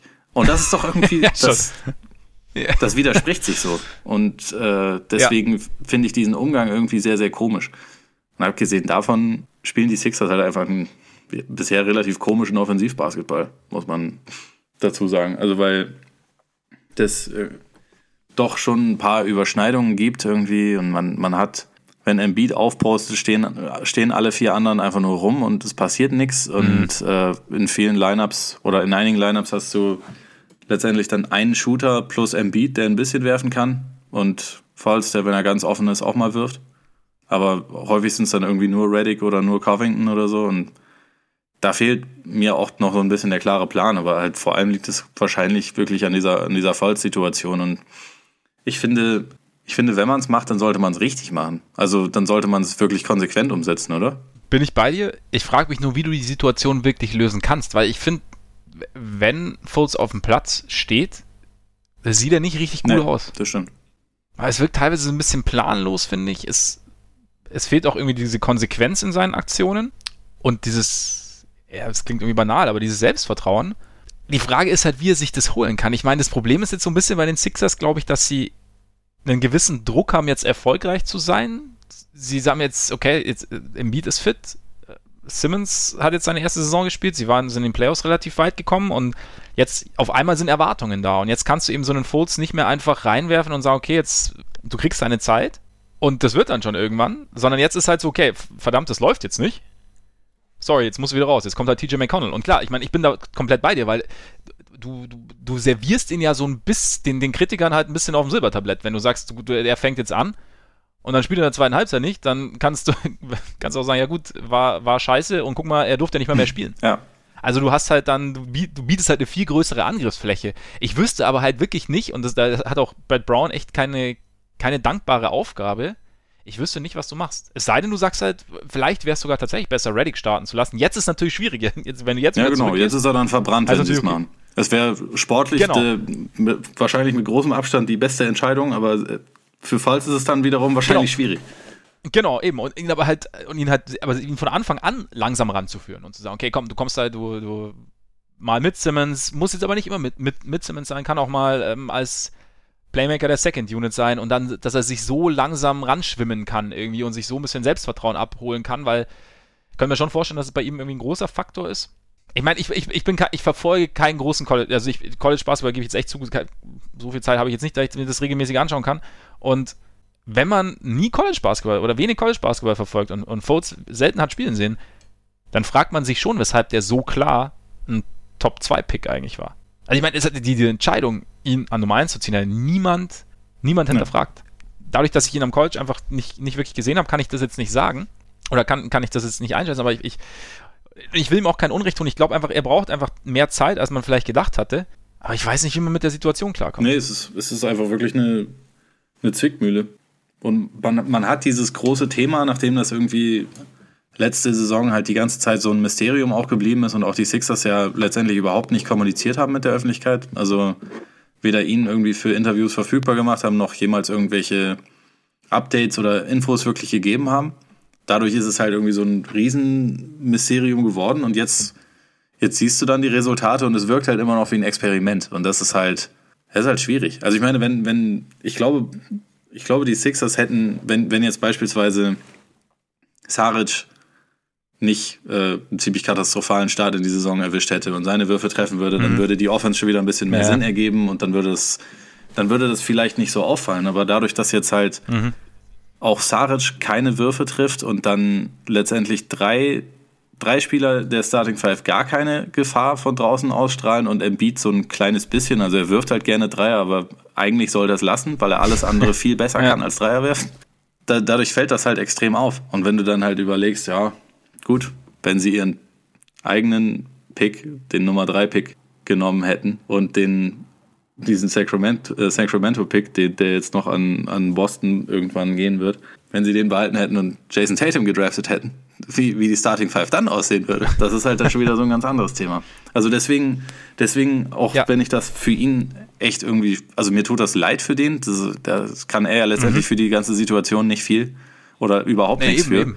Ähm, aber man wird das halt immer, also solange es einfach dieser, diesen Status hat, dass er letztendlich keinen wirklich positiven Beitrag leistet zum, zu Siegen seiner Mannschaft, äh, wird das halt immer so sein, dass man da halt irgendwie sofort das äh, mit diesem, mit dieser Entscheidung, mit diesem Trade damals verbindet und dass man sich halt fragt, wann, wann kommt da nochmal was? Das ist, äh, ist eine blöde Situation. Also für, für das gesamte Team und natürlich vor allem für ihn. Vor allem für ihn. Und da sind wir auch wieder an dem Punkt, bei dem Punkt, den ich, den ich vorher genannt hatte, in Bezug auf Doncic und, und, und Young und so, sodass die Öffentlichkeit wartet halt mehr darauf, dass er scheitert, als dass es funktioniert, habe ich immer so ein bisschen den Eindruck. Mittlerweile. Also es ist jetzt irgendwie, vielleicht ist es auch, vielleicht, vielleicht täusche ich mich da auch, aber ich finde es irgendwie ein bisschen schade. Also dieses, ich finde das Narrativ um ihn herum ist halt sehr, sehr negativ, klar, auch durch, dieses, durch diese Dynamik, die es angenommen hat letzte Saison, aber man tut ihm damit halt auch einfach keinen Gefallen. Also im Endeffekt ja, müsste man ihn halt einfach mal machen lassen jetzt. Also das kannst du natürlich wahrscheinlich einfach nicht mehr, aber sowohl von, von Sixers Seite aus, aber auch, auch die Öffentlichkeit. Und, man, und er sollte, man sollte ihn behandeln wie einen normalen Spieler. Weißt du, wie ich meine? Also auch von der Öffentlichkeit nicht immer nachfragen, ah, was ist jetzt mit Fultz? Läuft jetzt bei Fultz? Sondern einfach Fultz, Fultz sein lassen, spielen lassen und gucken, was passiert. Und natürlich auch, wenn Kritik angebracht, also einfach zu sagen, okay, das ist schlecht. Aber nicht so dieses, nicht ständig so diese Erwartungshaltung irgendwie transportieren. Keine Ahnung, ob das möglich ist, aber. Ja, ist schwer. Also, weil, wenn du sagst, dass du mit ihm also, wie mit jedem anderen Spieler umgehen willst, musst du halt letztendlich auch sagen, okay, äh, bringt keine Leistung, pack Redding in die Starting Five. Ja. ja also. Ja, Eig eigentlich, eigentlich ja, aber und dann aber, aber dann, vielleicht, vielleicht müsstest du es sogar tun, du müsstest aber dann ähm, gleichzeitig einen Weg entwickeln, äh, entwickeln, einen Weg finden, wie du ihn trotzdem integrieren kannst weiterhin. Du brauchst, du, du kannst nicht einfach sagen, okay, du kommst jetzt raus und gehst, kommst dann von der Bank, sondern du musst halt, du, du bräuchtest eine Rolle für ihn, die er dann irgendwie ausführen kann. Und er kann wahrscheinlich einfach, stand jetzt auch mit Simmons nicht zusammenspielen und da, da langweilt mich Ben Simmons auch echt, dass der Kollege sich halt echt nicht mal ansatzweise einen Wurf an, irgendwie angeeignet hat über den Sommer, weil muss er jetzt kein, kein Steph Curry werden, aber irgendwie das, das, das, das keine Ahnung, so viel Talent, dann lernt halt wenigstens ein bisschen, gut, vielleicht geht's auch einfach nicht, ist vielleicht auch blöd, aber keine Ahnung, also da hätte ich irgendwie ein bisschen mehr erwartet. Da bin ich echt auch enttäuscht irgendwie. Ja, ich hätte gedacht, dass es dass zumindest mal bei der, bei der Freiwurfquote anfängt. Ja, genau. Dass, also, er, dass man da zumindest schon mal irgendwie einen klaren Schritt nach vorne sehen kann. Aber vielleicht ja. hat Kevin O'Connor ja, ja, recht und, und Simmons muss anfangen, mit der anderen Hand zu werfen. Wer weiß. Also ich, ich, ich finde es bei ihm immer so lustig, weil der halt in fast allen anderen Bereichen einfach so brutal gut ist und ich auch Simmons ja. echt gerne zuschaue. Und das ist halt echt genau. krass, wenn man dann bedenkt, okay, er ist aber einfach unbewaffnet, was das angeht. Das ist äh, also ja. auch komplett ungefährlich von mehr als drei Metern Entfernung. Und das ist halt, ist halt schon schwierig. Also es ist eine sehr große Herausforderung, ja. die die Sixers da dann auch irgendwie in Zukunft halt meistern müssen. Weil natürlich, wenn du so Talente wie ihn und Embiid hast, dann musst du das Team darüber aufbauen. Und also das, da sind ja ansonsten auch schon gute Spieler im Team und so. Aber es ist halt in der heutigen Zeit einfach wirklich ein ziemlich großes Handicap. Deswegen muss man da früher oder später wird auch er, denke ich mal, schon ein bisschen sich umstellen müssen. Also der muss ja jetzt nicht 10 Dreier pro Spiel nehmen. Ähm, nee. Aber wenn er vielleicht mal wenigstens aus der Mitteldistanz man ihn verteidigen müsste, das wäre schon mal, das wäre schon mal relativ hilfreich. Das würde allen Beteiligten ziemlich helfen, ja mich ärgert es auch einfach nur so, weil, weil ich mir so, weil, weil ich die ganze Zeit irgendwie so diesen, diesen Spieler sehe, der, wie du sagst, halt so wahnsinnig viel drauf hat und der diese klare Schwäche hat und ich mir dann denke, okay, wenn er jetzt diese klare Schwäche ausmessen würde, wie geil wäre denn dieser Spieler? Und dann hast du so, so einen Sommer und dann hast du auch irgendwie so, wenn die Saison losgeht, hast du so eine Erwartungshaltung und dann hast du irgendwie so diese Vorfreude und, und wartest irgendwie drauf und dann geht die Saison los und diese eine Schwäche ist immer noch gefühlt genauso da wie Ende der letzten Saison. Und dann ja, ist ein bisschen wie mit Jabari Parker, ne? da steht nur eine, ein Aspekt irgendwie zwischen ihm und MVP. Die Wurfauswahl, die Defense, die. Übrigens, übrigens hast du jetzt die Bulls gerade ins, ins, ins äh, Gespräch gebracht. Ich wollte dich nur ärgern. das jetzt einfach mal du, für mich. Du darfst nicht reden. Achso, okay. Nein. Ja, das, was sagst du zu Jabari Parker? Ja, also ich meine, es fehlt halt nur ein Paket aus Spielverständnis, Defense, Wurfauswahl. Ich mag, er ist mir brutal sympathisch und er tut mir irgendwie ein bisschen, also die Situation ist, aber ich glaube, ich finde es gut, dass du hast angefangen. Ich finde es gut, dass sie ihm die Bankrolle, dass sie, ihn da, dass sie da, dabei behalten, auch nach der Verletzung von Bobby Portis, dass äh, Chandler Hutchinson dann gestartet ist und, und Jabari weiter von der Bank kommt. Finde ich, find ich gut, weil es könnte gut passen, aber okay. Sollen wir zur Stat ja, der Woche kommen? Ich entschuldige mich bei allen Hörern für dieses äh, verschuldete Intermezzo. Dafür, dafür bedanke ich mich herzlich bei dir. Ähm und kommen damit zur Stat der Woche. Das ist die 101,4, nämlich die Pace dieses Jahr. Und wie sagtest du dazu? Es ist die höchst, der höchste Durchschnittswert in der NBA seit 1986. Ja. Er geht ganz schön ab. Ja. Äh, also irgendwie, ich weiß nicht, ob dir das auch so geht, aber gerade wenn man irgendwie die letzten Tage oder also einfach seit die Saison losgegangen ist, morgens, wie man das halt so macht, sich erstmal die Boxscores anguckt und so und gefühlt mhm. jeden Tag es ein Spiel gibt, wo ein Team irgendwie mindestens 135 oder knapp 150 Punkte gemacht hat und es irgendwelche ja. 143 zu 142 Spiele und solche Geschichten gibt. Das ist schon sehr, sehr auffällig und das, deswegen hatte ich mir das halt auch mal angeguckt, weil das halt, äh, ich das wissen wollte, ob mir das nur so vorkommt oder ob das tatsächlich stimmt. Und es ist halt echt so, dass, dass dieser, also Pace, nur noch, um das da, dazu kurz zu erklären, das ist halt die ähm, Estimated Ballbesitze pro äh, 48 Minuten, die ein Team hat. Also die, die äh, geschätzten Ballbesitze, genau. Äh, pro Team. Und diese 101,4, mhm. das ist halt. Gut bitte? übersetzt. Gut Danke. übersetzt. Das ist der, der, der höchste Durchschnitt. Also, das ist halt das, was jedes Team hat pro Spiel. den es halt ja seit, den, seit der 86er-Saison gab, als halt so Teams wie irgendwie die Nuggets unter Doug Moe, die so grundsätzlich als die Pioniere der äh, von Run and Gun Basketball irgendwie äh, ihr Unwesen getrieben haben und die, die ähm, legendären 68er Celtics, die Showtime Lakers und so alle noch dabei waren. Grundsätzlich ist es eigentlich so ein Faktor, den man in den 60ern und 70ern extrem viel hatte, als es halt noch verheerende Wurfquoten, dadurch mehr Rebounds, mehr Ballwechsel und mehr äh, hin und her ging. Ja, in dieser Saison geht es bisher in eine andere Richtung. Und das halt nicht, weil's, weil die Quoten irgendwie schlecht wären. Im Gegenteil. Also bisher ist auch um, als, als Bonusstatistik, das durchschnittliche Offensivrating ist bisher das höchste, das es jemals Guter gab, Service. mit 110.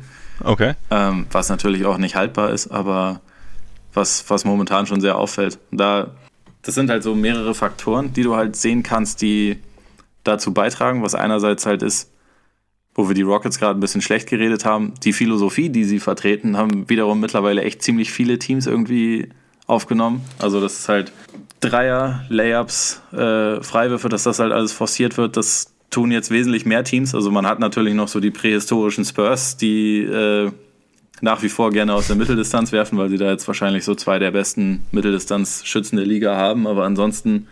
Ja, DeMar Rosen fühlt, sich, fühlt wohl. sich wohl. Das, äh, das sieht bisher ziemlich gut aus. Und auch Aldridge. Ja. Also, das, das fand ich so geil in dem Spiel gegen die Lakers, nur noch mal kurz, als äh, die ihn einfach nicht verteidigt haben in der Mitteldistanz. So kann man ja auch nicht drauf kommen, dass so Lamarcus Aldridge die letzten Jahre immer zu den besten nee. Midrange-Shootern der, der Liga gehört hatte. Ja. Der stand halt ja. einfach die ganze Zeit frei, wo wir, wenn wir von der tollen Defense von äh, McGee sprechen, das vielleicht auch noch kurz erwähnen sollten, dass das sein Gegenspieler war und er nie in der Nähe war. Also so viele offene Mitteldistanzwürfe hat Aldridge, glaube ich, selten bekommen. Aber egal. Genau, das, das ist halt so ein Aspekt. Und was halt aber auch dazu kommt, ich weiß nicht, kommt das, kommt das nur mir so vor oder sind momentan ganz schön viele Spiele sehr zerpfiffen? Ja, gefühlt hast du also irgendwie alle paar Spiele, hast du irgendwie im zweiten Viertel nach drei Minuten sind beide Teams in Foul Trouble oder so und dann wird halt immer wieder die Uhr mhm. angehalten und so. Und eigentlich, so deswegen ist so dieser, diese Zahl Pace vielleicht auch, also für den Pace vielleicht auch ein kleines bisschen irreführend, weil das Spieltempo in Wirklichkeit nur so halb, also nicht, nicht, nicht wirklich schneller wird, weil die Realzeit eher noch ansteigt, weißt du? Ja, ja, ich weiß, was du meinst, ja. Ich tue mich auch schwer. Also ich will jetzt auch nicht alles schlecht reden, aber oft macht es mir jetzt nicht so wahnsinnig viel Spaß, die Spiele zu gucken, einfach weil, weil du diese ganzen Unterbrechungen hast. Permanent ist irgendwo ein Pfiff und da irgendwie ein illegal Screen und, und, und dann irgendwas abseits des Balles und ich meine, es ist ja richtig, die Regeln irgendwie ja, einzuhalten oder keine Ahnung, aber ich, ich weiß nicht, ob es in eine gute Richtung geht bin mir, also ich will jetzt auch noch kein, also kein finales Urteil da fällen, aber ich finde es momentan, ich finde tatsächlich, dass einfach, dass die Spiele zu, ja, zu verpfiffen aber sind, also oder zu, zu abgehackt. Also du hast einfach, dieser Fluss kommt nicht zustande. Es ist die ganze Zeit, also ich bin auch gestern Abend, also hier ist es ja immer ganz cool, wir sind eine Stunde zurück quasi, dann kann ich, wenn du um 12 oder so heimkommst, dann geht schon alles los. Dann habe ich gestern noch ein bisschen geschaut und es war dann, wenn du auch irgendwann müde, dann wirst du halt irgendwann müde und es ist halt die ganze Zeit Auszeit und dann habe ich irgendwann mal, dann waren vier Spiele parallel und bei keinem, keinem Spiel ist, ist, äh, war, ist was passiert. Weil alle hatten irgendwie entweder Auszeit oder Freiwürfel. Klar, Freiwürfel kannst du theoretisch gucken, aber es war überall eine Unterbrechung. Und dann, das ist irgendwie, das finde find ich schon sehr anstrengend. Also sie haben jetzt die Regeln verschärft tatsächlich, dass halt so, so, so dieses, wie Freedom of Movement. Ja, genau. Ist so ein bisschen das Ding, ja, dass, dass, dass halt so, so die Defense eigentlich gar nichts mehr anpacken darf. Da haben ja auch, kann man es auch die Cleveland Cavaliers Rule nennen, eigentlich? Ich glaube eher die Kendrick Perkins Rule. Äh, also, um das kurz zu erklären, also dass, dass Spieler abseits des Balles, äh, was grundsätzlich ja richtig ist, in den letzten Jahren schon teilweise sehr, also viel härter angegangen wurden als jetzt ballführende Spieler, ohne dass das geahndet wurde. Darauf sollen halt die, die Schiris in, der, in dieser Saison wesentlich mehr achten. Und äh, das ist auf jeden Fall ein Punkt, den man, den man jetzt am Anfang der Saison sieht. Wobei das, glaube ich, auch so ein Phänomen ist, was es schon öfter gab. Das halt, also die, die NBA gibt ja vor jeder Saison so Points of Education, früher hieß es mal Points of Emphasis, mhm. heraus für die, für die, für die Schiedsrichter, ja. worauf sie halt besonders achten sollen. Und das ist dann häufig so, dass am Anfang darauf so richtig penibel und auch kleinlich das halt gepfiffen wird und sich das dann mit der Zeit aber alles irgendwie wieder so ein kleines bisschen normalisiert. Und das ist eigentlich meine Hoffnung. Also, dass das ein kleines bisschen abnimmt. Also, weil grundsätzlich ist es ja richtig, dass man halt versucht, Leute die sich irgendwie äh, freilaufen wollen, dass man die nicht, denen nicht die Beine stellen darf und, und sie und sie irgendwie verprügeln darf oder so. Ähm, das ist ja grundsätzlich richtig, nur man, man, muss halt irgendwie schauen, dass man Auf eine Fall. Linie findet, die jetzt nicht das Spiel dann komplett abhackt. Ja. Was ich wiederum. Zumal ja. es halt auch einfach. Nee, sag nee, Also was, was ich sehr positiv wiederum finde bei den Regeländerungen, ist, dass äh, nach Offensiv-Rebounds jetzt nur 14 Sekunden auf die Uhr kommen und nicht 24. Weil das ist so ein Punkt, ja. der macht das Spiel tatsächlich schneller und anschaulicher. Stimmt. Also gerade wenn man irgendwie so diese, diese, an diese Possessions an, an, äh, am Ende von Spielen sich erinnert, wo dann der Offensiv-Rebound geholt wurde, dann dribbelt man erstmal wieder raus bis kurz vor die Mittellinie, wartet da erstmal 13 Sekunden und dann geht man vielleicht mal wieder los, äh, bevor man irgendwie eine, eine Aktion initiiert. Dass das jetzt nicht mehr geht, das finde ich ganz gut. Also das, das ist ja auch was, was zu diesem, zu diesem höheren Pace-Faktor beiträgt. Das finde ich auch einen guten Ansatz. Ich, ich bin bei, bei, bei diesem Freedom of Movement Ding bin ich gespannt, ob wie sich es einpendeln wird. Also muss ich ja irgendwie einpendeln, ob einfach die Linie dann irgendwann lockerer wird der Schiedsrichter oder ob die Teams dann irgendwie einen Weg finden, anders zu verteidigen. Ob vielleicht, ob es irgendwie nochmal so eine defensive Revolution gibt. Dadurch. Ja. Kann ja auch sein. Dass, dass man, ich meine, Coaches werden sich sicherlich hinsetzen und sagen, okay, wie kommen wir der ganzen Sache bei, ohne dass wir permanent so jeden, jede dritte Possession gefühlt irgendwie einen Foul hergeben und äh, aber trotzdem effektiv verteidigen können. Weiß ich nicht, was man dafür ein Skillset brauchen könnte oder was da jetzt irgendwie die Idee wäre, ob du, ob es noch mehr Switching geben wird, auch Offball, ob du, ob es noch mehr Kommunikation geben muss in der Defense, dass du halt noch, noch viel fließender die Gegend, die, die, also Cutter übernehmen kannst und dass das halt noch, noch viel wichtiger ist. Ja, also ich weiß nicht, ich bin da mal gespannt. Wie, wie siehst du das da irgendwie, da, dass da vielleicht auch die Defensive Coaches da irgendwie ein bisschen drauf reagieren können? Ja, ich finde es ich find's schwer. Also letztendlich mit dem alles switchen gehst du ja im Prinzip schon so ein bisschen in die Richtung, aber ich, ja, ich tue mich auch wirklich schwer, mir da aktuell vorzustellen, wie jetzt irgendwie so eine Gegenrevolution aussehen würde, weil momentan sind halt, das ist ja auch kein Geheimnis, dass die Regeln schon sehr darauf abzielen, Offense zu bevorteilen, weil die Liga natürlich das auch ja. will, dass die, dass die Scores hoch sind und das ist, äh, also keine Ahnung, das ist halt starke Offensivaktion. Aber das ist doch total. Ja. Ja, aber das ist doch irgendwie auch. Sorry, das, das ist doch irgendwie ein komischer Weg. Okay, Hauptsache mehr, mehr, mehr, mehr, mehr, ohne Sinn und Verstand. Also ich meine jetzt, und jetzt hast du irgendwie gerade solche Spiele, bei denen du selbst jemand wie jetzt du oder ich, die jetzt sich sehr, sehr für diesen Sport interessieren und echt wahnsinnig drauf freuen, die Saison, äh, dass die Saison wieder losgeht, nach zwei Wochen sagen so, puh, auch irgendwie anstrengend. Ich meine, das ist ja so einfach nur höhere Scores und mehr Offense weiß ich nicht, ob das, also das, das müsste ja mit Sinn und Verstand passieren. Zum Beispiel sowas wie zu sagen, okay, nach, nach dem Offensivrebound keine 24 Sekunden. Klar, ergibt Sinn. Aber zu sagen, okay, wir pfeifen da jetzt alles ab und ist von der Intention her auch verständlich, aber ich, einfach immer nur zu sagen, wir wollen mehr, mehr, mehr, mehr, mehr, mehr Punkte und mehr, mehr nee, ich glaube, dass, ich glaube, dass weiß da auch, nicht. Also äh, da, dass das schon auch so ein bisschen nach einem nach einem Trial-and-Error-Prinzip abläuft. Also ich glaube nicht, dass die NBA jetzt sagt, mhm. okay, hier hatten sein, wir jetzt ja. mehr Freiwürfe und deswegen ist der Score höher, dass, dass sie das geil finden. Also ich, ja, de ich denke schon, dass sowas, dass sowas, also wenn, wenn sich das jetzt über, über die ersten drei Saisonmonate oder so behaupten würde und immer so bleiben würde, dann glaube ich schon, dass das auch, ja, dass, dass es da dann auch wieder eine Reaktion drauf gäbe. Also ich meine, es gab ja auch schon Phasen, oder beziehungsweise es gab diese eine legendäre Saison, wo die Dreierlinie wesentlich näher am Korb war, wo dann diverse Spieler ja. auf einmal von, das wäre das Beste für DeMar DeRozan, was jemals passieren könnte. Äh, oder, oder, oder für Michael Beasley. Und was würde Mello machen? Stell dir das mal vor. Wenn, wenn jeder Long Two von Mello ein Dreier wäre, dann, dann wäre das, wär das vielleicht der All-Time Topscorer. Er hätte auf jeden Fall Kopfschmerzen irgendwann, wenn er sich so oft mit der Hand, mit den ja, drei Fingern gegen den Kopf klopfen müsste. Nee, also vielleicht ist das auch sowas, wo sie dann äh, in ein paar Monaten sagen, gut, da haben wir vielleicht ein bisschen übers Ziel hinausgeschossen. Äh, schaut mal, dass ihr dass ihr das mal wieder mehr zulasst oder so. Wer weiß. Aber vielleicht ist mhm. es auch wirklich so, dass es in zwei, drei Wochen sich die Teams darauf eingestellt haben, die Referees ein bisschen längere Linie haben und es, und es sich normalisiert. Also ja. wer weiß. Kann gut sein. Wobei ich finde aber auch, selbst wenn es jetzt weniger, wenn, wenn das jetzt funktionieren würde, aber mir, würde schon so ein bisschen das, der physische Aspekt fehlen. Also klar, jetzt irgendwie festhalten und so und äh, Beinstellen muss nicht sein, aber wenn halt gar nichts mehr erlaubt ist, irgendwie finde ich. Ja, es ist nicht, ist nicht mehr die Welt. Ja, dann hast du halt irgendwann auch so, so nicht mehr die Welt von Bruce Bowen, genau, aber das ist irgendwann auch so eine All-Star-Game-Offense dann gefühlt, also übertrieben. Ja, in, in einigen Spielen war das schon auch so. Also gerade in einigen ja. Lakers-Spielen. Und äh, ich meine, ja. als ich zuletzt geguckt habe, hatten die Spurs das schlechteste Defensivrating der Liga. Das ist eigentlich auch ziemlich unfassbar. Stimmt. Schauen wir mal, eine, eine neue Welt. Wir hoffen das Beste, oder? Ja, eine, eine sehr, sehr neue Welt. So, so, sollen wir Preise ja. verleihen jetzt? Genau. Dann kommen wir nämlich jetzt zum allseits beliebten und jetzt für die neue Saison reaktivierten Korbjäger Award. Da greifen wir uns für alle, die den Award noch nicht kennen, greifen wir uns Spieler, jetzt fällt mir gerade das Wort nicht ein, Aktionen sind es nicht, sondern Ereignisse, richtig, Ereignisse aus der oder Teams aus der Vergangenheit heraus und versuchen dann eine kleine Parallele herzustellen und ähm, benennen den Award dann nach diesem Spieler, nach dem Ereignis, nach dem Team. Und heute lag es sehr, sehr auf der Hand. Wir vergeben den Malice at the Palace Award. Man wird sich erinnern, es war am, am 19. November 2004 trafen sich im Palace von Auburn Hills, damals noch die Halle der Detroit Pistons, die Detroit Pistons und die Indiana Pacers.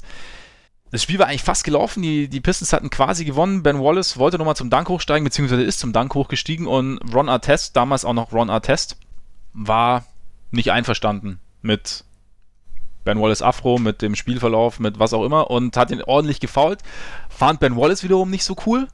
Hat dann, ich meine, ich, die meisten werden Ben Wallace kennen, nicht der größte, aber wahrscheinlich der breiteste von allen auf dem Feld, hat dann den, den ähm, beidhändigen Shove gegen äh, Ron Artests Kehle so ein bisschen ausgepackt.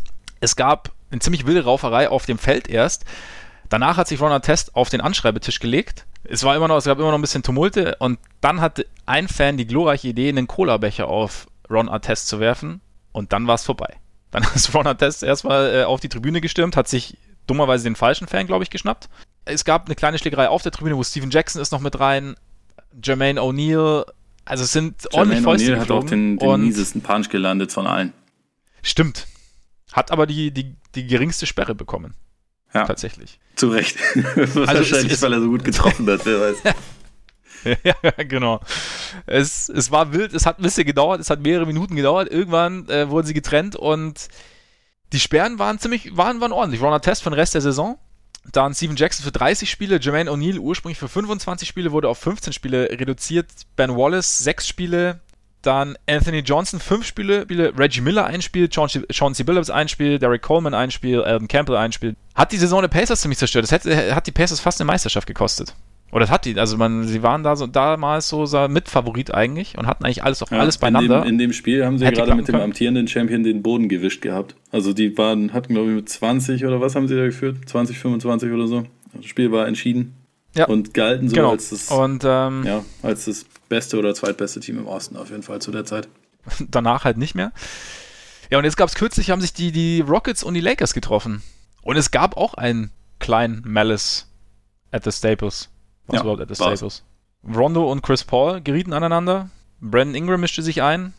Es flogen auch Fäuste. Es flog oder flog nicht, aber es flog eher Spucke. Es setzte Strafen, die, also weder die Rockets noch die Lakers müssen fürchten, dass ihre Saison jetzt den Bach runtergeht, weil Brandon Ingram mit vier Spielen hat die schlimmste Sperre bekommen. Rondo drei Spiele und Chris Paul zwei Spiele. Ja, ne? Ist jetzt, war ich jetzt überrascht ein bisschen. Ich hätte gedacht, also nachdem ja wirklich Fäuste geflogen sind untereinander, dachte ja, ich, hätte ich auch gedacht. Also gerade auch bei, bei Ingram. Bei dem kann man übrigens noch einen äh, Bonus-Award verleihen, weil er auch noch den Carmelo Anthony Sucker Punch Award gewonnen hat, weil er letztendlich, während sich zwei geprügelt haben, aus dem Hinterhalt ja nochmal reinge, reingerannt ist, um nochmal ja. drauf zu hauen. Und auch vorher ja. aus irgendeinem Grund ja vollkommen ausgerastet ist und da und eigentlich diese ganze, diese ganze Rangelei angefangen hat. Also nach einem. Er sich im Schiedsrichter äh, auch angelegt genau. hat und so. Also die, die, ja. die Rolle von ihm habe ich da nur so semi verstanden, aber das hat, ja. also diesen Sucker Punch hat äh, Carmelo Anthony einst damals noch, als er, hat er da für die Nuggets noch gespielt oder für die Knicks? Ich, kann mich ja, ich glaube, da hat er noch für die Nuggets gespielt, genau. Da, da hat er, äh, während sich Marty Collins irgendwie mit, mit J.R. Smith angelegt hatte, ist irgendwie Mello aus dem Hinter Hinterhalt gekommen, hat ihn gehauen und ist dann direkt danach weggerannt, was auch stark war. Äh, das hat Ingram natürlich nicht, äh, nicht gemacht. Tough, tough Dude natürlich, total. Aber für mich, Tough Dude, ja, für genau. mich war es auch sehr überraschend. Also gerade bei Ingram hätte ich eher gedacht, dass es vielleicht sogar in Richtung so, keine Ahnung, zehn, acht bis zehn Spiele oder so geht. Also hätte ich auch gerechtfertigt mhm. gefunden. Ich meine, er hat ja selber gesagt, dass er überrascht war. Ja. Er hat ja selber gesagt, dass er überrascht war. Er hat auch mit ja, mehr gerechnet auch, gehabt. Also wäre meiner Meinung nach auch okay gewesen. Bei mhm. Rondo und Paul, ja, wurde, wurde ein bisschen darüber äh, diskutiert, wer jetzt mehr verdient hatte. Wie siehst du das? Boah. Es ist natürlich die Frage, ob wir, ob wir Rondo des Spuckens bezichtigen. Ja, und ob, ob die Rockets eventuell ein also, gedoktertes Video an die NBA geschickt haben, um, um die Entscheidung zu beeinflussen. Richtig. Ich würde es den Rockets nicht unbedingt, also, äh, also ich würde es nicht ausschließen. auszuschließen ist nichts in dieser Situation. Boah. Wenn er gespuckt hat, vielleicht mehr. Also man hat ja in diesem Video, also ich fand es auch geil, wenn man dann in so einen halben Tag auf Twitter irgendwelche Videos angeschaut hat und analysiert hat, ob Rondo jetzt gespuckt hat. Und eigentlich hat er ja einen Mundschutz drin, da kann er ja gar nicht richtig spucken. Aber dann haben natürlich wieder andere richtigerweise angemerkt, dass wenn einer durch den Mundschutz spucken kann und ohne dass es jemandem auffällt, dass es dann wieder wiederum Rondo wäre. das Argument fand ich auch sehr, sehr gut. Es kann, wenn dann Rondo, ja, es war halt irgendwie, ich fand's, ich finde die ganze Sache halt irgendwie albern. Ja, logisch. Also, ich weiß, die zwei mögen sich nicht. Habe ich dann auch, war mir gar nicht so bewusst. Habe ich dann auch erfahren. Ich hätte beiden die gleiche, äh, gleiche Strafe ja. gegeben, glaube ich. So, um, dein, um deine Frage zu beantworten du hast, aber wo, woher kommt denn diese, diese Abneigung, diese gegenseitige? Ja, also die, die, Rivalen sind sie quasi schon länger und also was halt irgendwie halt ein Hintergrund ist, so in 2009, als Rondo, glaube ich, in seiner dritten oder vierten Saison war und die Celtics halt schon Meister waren, hat Danny Ainge versucht, ihn für Chris Paul zu traden.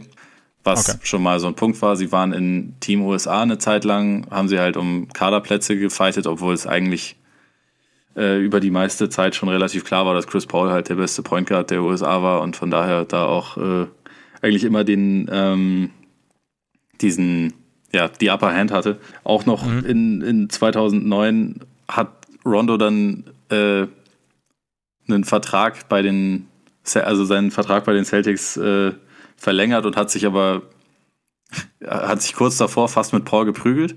Da gab es irgendwie mal so ein Interview, wo äh, also direkt danach äh, gab es ein Interview, wo, wo Rondo nach Paul gefragt wurde und er irgendwie meinte, fragt mich nichts zu ihm, heute nicht, morgen nicht und sonst auch nie. Also so, dass er wollte das Thema quasi beenden.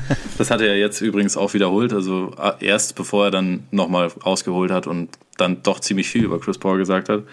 Und dann, ich weiß nicht mehr genau, wann das war, wahrscheinlich irgendwie 2010, 2011 oder so, hat äh, Paul dann noch über Rondo gesagt, dass er sehr, sehr viel Glück hatte, dass er halt mit dieser Big Three aus drei Hall of Famern damals spielen durfte, was sicherlich natürlich auch stimmt. Und dann sind natürlich beide Typen auf ihre Art und Weise auch ziemliche Arschgeigen. Also ist gar nicht mal unbedingt, gar nicht mal unbedingt negativ gemeint, aber also das sagt, das geben ja, sie ja selber voll. zu. Das und also sagen, also zumindest Rondo hat das ja auch schon immer offen gesagt, dass er halt auf dem Feld ein Arschloch ist und das auch gerne ist, weil er halt so alles für sein Team gibt und also Paul sagt das vielleicht nicht so offen. Ich meine, ist ja auch wesentlich mehr so positiv Werbefigur, ist der Präsident von der Players Union ähm, und in der Hinsicht auch repräsentativ. Eine relativ wichtige Figur, aber auf dem Feld ist das ja auch eine Arschgeige. Und also deswegen fand ich auch so lustig, als ich diese Videos mhm. dann als Beweismaterial und das und das wird studiert und wem glaubt man so. Ich glaube halt beiden nicht. Das sind doch halt, die sind halt beide suchen immer den Vorteil für sich und das macht sie zu guten Basketballern, aber auch zu halt, ja, Leuten, die sich dann halt irgendwann mal aufs Maul hauen. Also irgendwie war das schon, ja. lag das schon seit einer ganzen Weile in der Luft. Das war überfällig. So. Ja, stimmt. Wobei wir auch gelernt haben, dass Chris Paul auch ein schlechter Teamkollege ist. Stimmt. Wenn Big Baby das sagt. Weil Big Baby hat, hat, mit, hat mit Rondo und mit, mit Paul zusammengespielt, hat dann hat sich auf Rondos Seite geschlagen. Ja. Das ist übrigens krass, also abgesehen von Ray Allen, was für ein Zusammenhalt dieses Celtics-Team von 2008 immer noch hat. Die verteidigen sich ja. bei jeder Gelegenheit gegenseitig, fahren zusammen in Urlaub man, man könnte, könnte teilweise meinen, dass sie zehn Meisterschaften zusammen gewonnen hätten. Sie haben eine gewonnen, aber irgendwie sind sie immer noch sehr, ja, verteidigen einander, immer wenn es ja, geht. Aber jetzt sind wahrscheinlich auch die Charaktere dann so mit, mit Big Baby, der, dem man ja vielleicht auch nicht so viel zugetraut hat, mit Rondo, mit, mit KG, der endlich seinen Titel gewonnen hat. Das war ja irgendwie, da, da sind ja ziemlich viele Geschichten zusammengekommen, das schweißt ja, natürlich absolut. auch eher zusammen. Ja, auf jeden Fall, also ich meine, verdiente Award aber, oder? Würde ich sagen.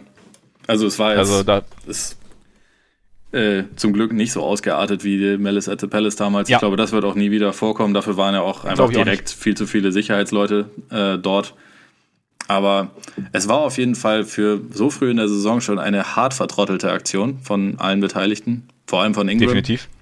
Äh, noch ganz kurz, weil ich ernsthaft Leute gesehen habe, die sich darüber beschwert haben. Findest du es schlimm, dass LeBron sich Paul gegriffen hat, um ihn raus aus der äh, aus der Schlägerei zu nehmen und nicht äh, sich jemanden in seinem Trikot gesucht hat und irgendwo hingetragen hat? Nee, finde ich nicht schlimm. Also da, Danke. da, da finde ich, da, da, nimmt man dem dann, warum muss man alles überinterpretieren? Man kann doch auch einfach mal Dinge sein lassen, also einfach stehen lassen, ohne dass Nein, dass LeBron hat damit gezeigt, dass er ein schlechter Teammate ist. Sorry, äh, ja, genau. Skip Bayless hat gerade kurz meinen Kopf übernommen. ihm ist sowieso ihm ist alles egal in LA. Er ist eigentlich eh nur wegen, wegen Hollywood da und so und äh, Filmproduktionen. Ey, keine Ahnung, nee, finde ich nicht. Also Mei, er hat sich halt, er kennt Chris Paul, er stand wahrscheinlich, er stand direkt neben dran, hat sich Chris Paul geschnappt. Beim nächsten Mal steht er näher an Rondo, schnappt sich Rondo. Also das finde ich albern. Ich finde halt, ich Vielleicht wollte er auch nur nicht angespuckt werden, wer weiß. Ja, richtig, eben, eben. Man, man weiß es nicht. Ich find's geil, wie, was ich geil fand, wie leger äh, Lonzo Ball dann äh, hingejoggt ist. Ja, der hat Ja, sich auch äh, gedacht, na geil, nächstes Spiel kann ich starten. ja, genau. Machen wir weiter. er wollte wahrscheinlich, dass noch ein bisschen mehr ausartet, dass er länger starten kann. Wahrscheinlich. Aber ja, keine Ahnung. Also, ich fand die ganze Geschichte albern. Also, ich finde auch da, ja, so früh in der Saison und dann, aber da jetzt irgendwie, es hat schon wieder viel zu viel Platz eingenommen, finde ich, das ganze Ding. Absolut. Und damit, damit beenden wir es auch für heute. Und ich glaube, damit beenden wir auch den Podcast für heute, weil wir haben jetzt, wir hatten ziemlich viel Redebedarf nach zwei Wochen Pause. Irgendwie schon. Hatte ich, habe ich so den Eindruck. hätte das gedacht? Ja. Wer hätte das gedacht? Und trotzdem haben wir irgendwie, wir haben so versucht, fast alles unterzubringen, aber ihr werdet es gemerkt haben, wir haben es leider nicht geschafft, über die Nuggets zu reden, die einen sehr guten Saisonstart haben. Wir haben es kaum geschafft, über die Pelicans zu reden, nur ein bisschen. Wir hoffen, das wird sich nächste Woche ändern. Ja, wir, wir haben hoffen noch eine relativ lange Saison vor uns. Eben. Wir hoffen, dass es euch gefallen hat. Wir hoffen, dass ihr nächste Woche wieder reinhört, weil jetzt sind wir nämlich tatsächlich wieder wöchentlich für euch da, wenn nicht wieder einer krank wird. Also jetzt wäre ja ich dran. Ich hoffe, ich halte es noch ein bisschen aus. Und äh, ja, hinterlasst uns eine Rezension auf iTunes. Der Hinweis wie jede Woche bzw. jede Folge. Das hilft uns nämlich sehr. Ähm, schreibt uns an auf Facebook, auf Twitter, stellt Fragen, ärgert euch, freut euch. Wir freuen uns immer. Und in diesem Sinne würde ich sagen, einen guten Start in die Woche. Schöne Spiele in der NBA. Genießt euren Tag, euren Abend, euren Morgen und wir hoffen sehr, dass wir uns nächste Woche wieder hören. Reingehauen. Reingehauen.